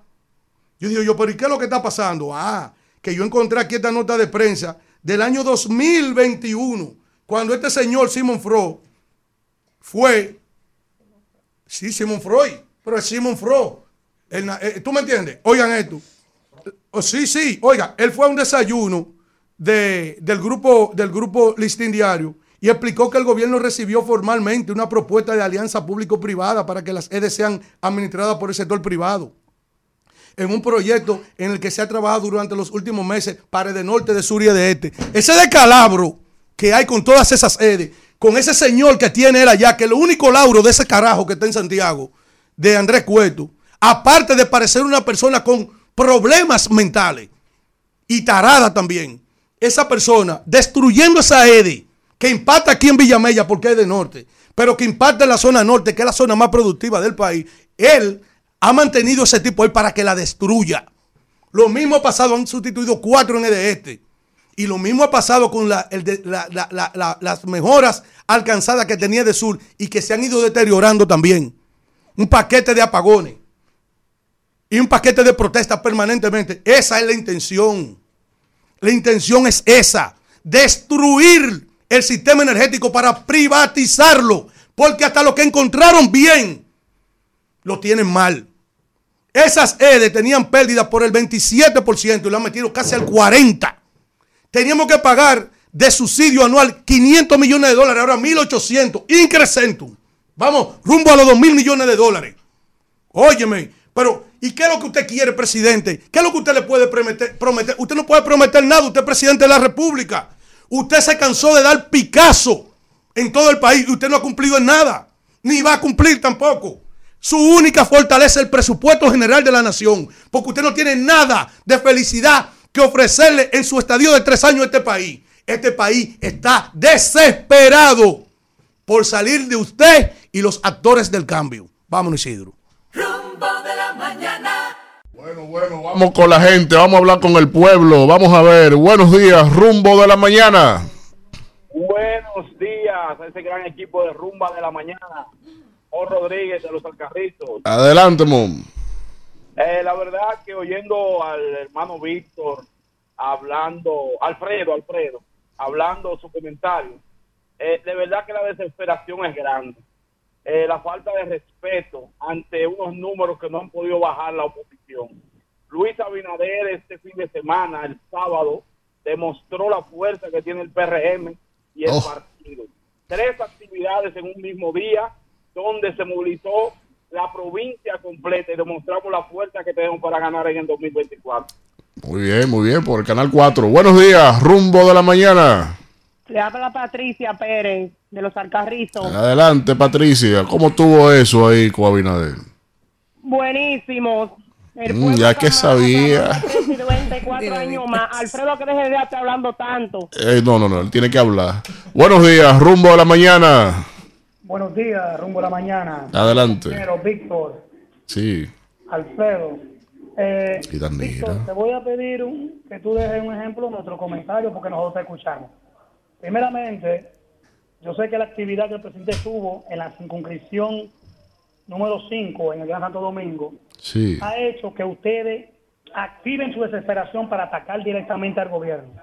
Porque es que fue una movilización grandiosa en el cual no hay manera de demostrar el descontento del pueblo, porque el pueblo dijo que quiere que Luis siga manejando los destinos de la nación de la República Dominicana. Amén. Buenos días, rumbo a la mañana. Eh, buenos días, colegas de la radio. Eh, what's up, man? Who's speaking? Hey, what's up, boy? How you doing, boy? Who's speaking?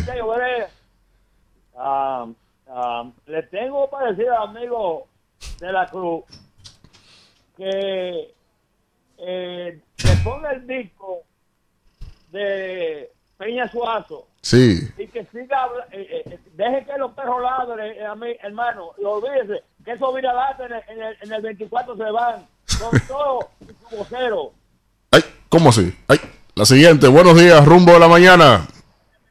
Buenos días, equipo. Alfredo Zapata de este lado. Dale, Alfredo. Mira, el, quiero referirme al comentario de Elvin del viernes, porque que esta gente no dejan entrar. La hora santa, la hora mío. santa. Oye, entonces, mira, oye, ¿qué es lo que pasa, Elvin?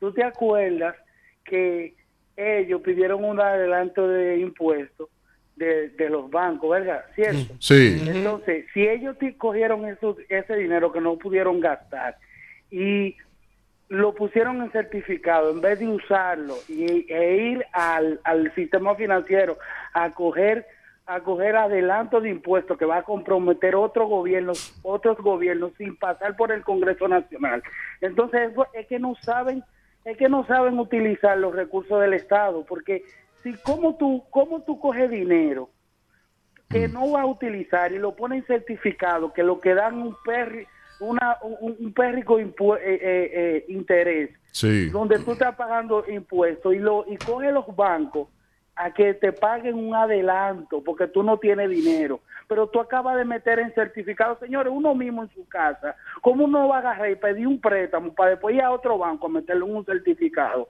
de por Dios, para después decirle para después decirle en el tu No trabajo se ríe por eso una vaina. para, para después tú decir en tu trabajo, ah, mira, jefe, adelántame un dinerito porque me quedé sin ni uno. Y tu certificado que tú tienes.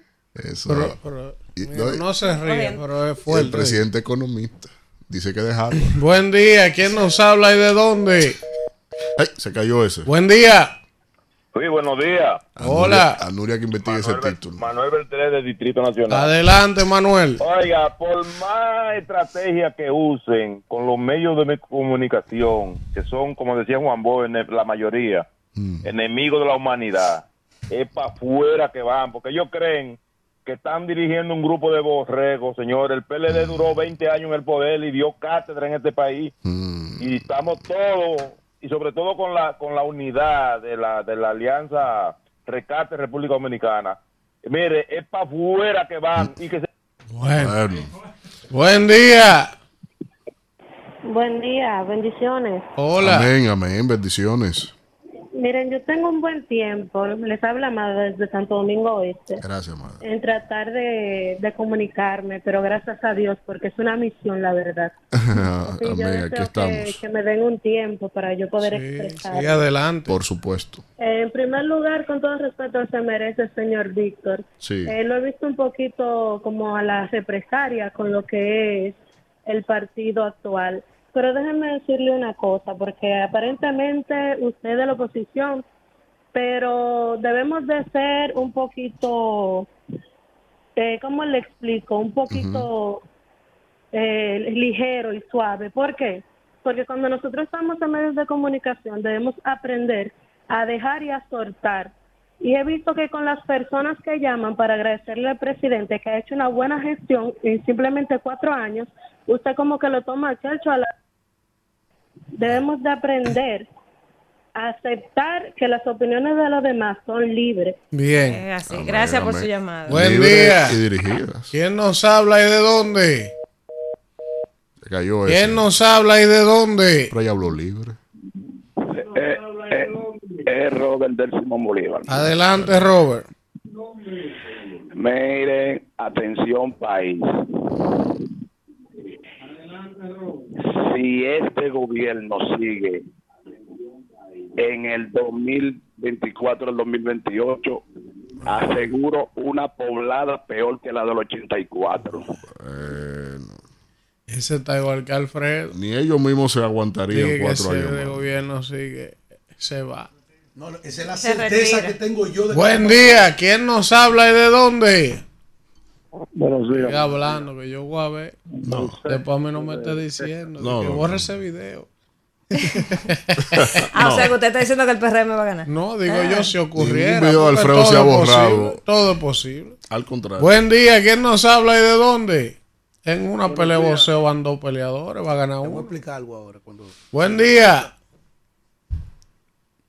Profesor, Ah, pues no, mira, déjame contarle algo. En la campaña pasada, yo le advertí al país de lo que se avecina, de lo que venía, y no, y no me hicieron quedar mal. Ahora, yo nunca dije que el PLD iba a ganar las elecciones. Yo le decía a la gente, mira, ven a defender el campo, ven a defender la escuela, ven a defender la energía eléctrica, ven al sistema de salud, ven a defender todo lo que tú has logrado hasta ahora. Pero yo no decía que iba a ganar ahora. Yo digo yo y lo retengo que este gobierno no se reelige. Y si se reelige, yo cumplo mi palabra, que salgo de los medios de comunicación los cuatro años para que él tenga paz. Buen día. Buenos días, bendiciones. ¿Quién nos habla y de dónde? Le habla Félix de Barahona. Adelante, Félix. Quiero hacer una intervención bastante corta para el compañero Alfredo, Adelante. que prefiere estar ensuciando y hablando mal de este de ese gobierno, de este partido, prefiriendo que como el partido anterior habían nóminas en donde una casa familiar habían 800 y 900 millones de pesos, que hasta niños de 5 y 6 años ¿Y ahora no hay? la nómina del gobierno. ¿Y ahora no hay? Me quiere comparar, disculpe, me quiere comparar un gobierno de casi 20 años con la gestión que se está haciendo ahora, que apenas va a llevar cuatro. discúlpame. Miren, Discúlpame, oye, oye, y se lo voy a decir al presidente aquí, lo que usted está haciendo con las pensiones, con, con el recurso del Estado, Ay, comprometiéndolo. ay, ay, ay, Uh, ahí hay un video, oye, hay un video en las redes Ay, de ay, una persona que está hablando de cómo pásame, pásame la cédula para pensionarte. Pero- de relajo las pensiones. Eso se va a revisar. ¿Por qué está sometido a Buen algunos día. militares? De que Buen por día, estar cobrando señores, por la nómina. gente. ¿Para qué que fui a la reunión? ¿A qué que fue que fuimos? Ah, Buen día. ¿Quién nos habla y de dónde? Buenos días, Sauri Pérez desde Barahona. Adelante. Es para informarle al señor que llamó ahorita que se fije que este país lo entregaron explotado, el que el presidente Luis Abinader lo sacó hacia adelante. Más escuela, más salud y más educación para cada uno de nosotros. ¿Cuántas ¿Cuál Pero, escuela? caballero, que se Explotado calle la boca. Que se calle la boca, eh. escuela, profesor. Que se calle, escuela. que la han gente. 750 Qué mil no ha no ha inaugurado 10 barbaridad, escuelas. Es que yo no puedo permitir la mentira tampoco. Buen es que día. son mentiras. Está bien. Claro. Buen día. Estoy con usted. No, ustedes son- Buen día. Santo y Domingo, ustedes son. Buen día. Distrito y nacional. Buen día. Ah, cogieron miedo, Alfredo, tiene tú los oyitos. ¿Quién nos habla y de dónde? De Santo Domingo, Patricia Linares. Adelante, Patricia. Sí, para darle gracias al, al señor presidente. Coge ahí. por todo el trabajo que ha realizado y por estar siempre atento a su pueblo dominicano. Gracias, que siga así. Que Coño, siga que trabaje menos. Buen día. ¿Quién nos habla y de dónde? Desde Barcelona, Desde Barcelona. Ey, Víctor va para allá. voy para Barcelona, sí, el, 16, el, el 14 de septiembre. Cállense. Yo estoy tratando de comunicarme desde el viernes. ¿Cuál destino? Tengo tanta vergüenza, tanta vergüenza de tantos compatriotas dominicanos. ¿Cómo hablan? No están viendo la realidad. Ustedes están hablando con propiedad, con prueba, con cosas reales que están pasando. Cuando Luis ganó, yo era pelegrista y tuve el valor de que, había- que había que hacer un cambio. Entonces, ¿por qué los PRDistas no tienen ese valor?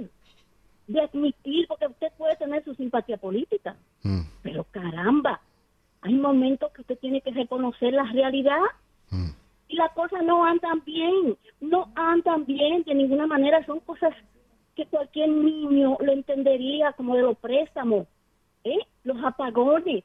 Yo estoy aquí y estoy corriendo, como quien dice, porque ¿qué pasa? Se fue todo, se destruyó el país, se destruyó. Fue como cuando Hipólito, que todo el mundo tu- tuve que salir huyendo para acá. Y volví, y ahora estoy otra vez aquí trabajando. Y la gente no entiende. No entiende, señores. Usted puede Diablo, tener su simpatía, llamada. pero la realidad de la realidad. Bueno, ahí está. Gracias a la amiga de Barcelona. Eh, no, no, no, no. Esa Buen día. ¿Quién nos habla y de dónde? ¿Quién nos habla y de dónde? Tiene miedo ese, dale al otro. Buen día. No encontró la listica. Buen día. Buenos días, Samantha, desde los Alcarritos. Así se habla, fuerte y claro. Adelante, Samantha. Esto es para Alfredo, pero Alfredo, primero escúchame y después dime lo que me quieres decir. Pero con cariño, Samantha. Ok. Ya la señora te dijo. Yo no te voy a contestar. Alfredo, La señora de España que te haga silencio. Del PRM, por favor, di lo que, lo que es. Y no venga a poner los huevos del PLD. En el año 2018, 19, más o menos, era que querían vender a Punta Catalina. Dele para atrás el disco suyo para que usted vea quién gobernaba en ese tiempo. Así no, compañera. Así no, ¿Cómo de porque compañera? estaban construyéndola. Era hora que querían hacer un asunto, porque yo, Sí. yo soy un hombre objetivo, pero así no. Así Sí, sí, no. sí, porque- Buen día, ¿quién nos habla y de dónde? Qué cosa. Buen día, Buenos días, Dani Duve. Dani, la última. Mire, mi hermano, le voy a decir algo. En vez de los PRMistas, que yo pa- eh, antes era eh, uno de los dirigentes de aquí del PRM, tuve que irme a la Fuerza del Pueblo por su mal manejo. En vez de estar llamando que cuatro años más, lo que tienen que ponerse a trabajar, porque aquí no hay candidato al PRM, que se sepa que el síndico no en eso. Así que se pongan la pila porque van a perder la plaza aquí del PRM. Bueno. Señores, gracias. Si Dios lo permite, mañana nos reencontramos en otro No rumbo de la mañana. Rumbo de la mañana. Rumba 98.5, una emisora RCC Media.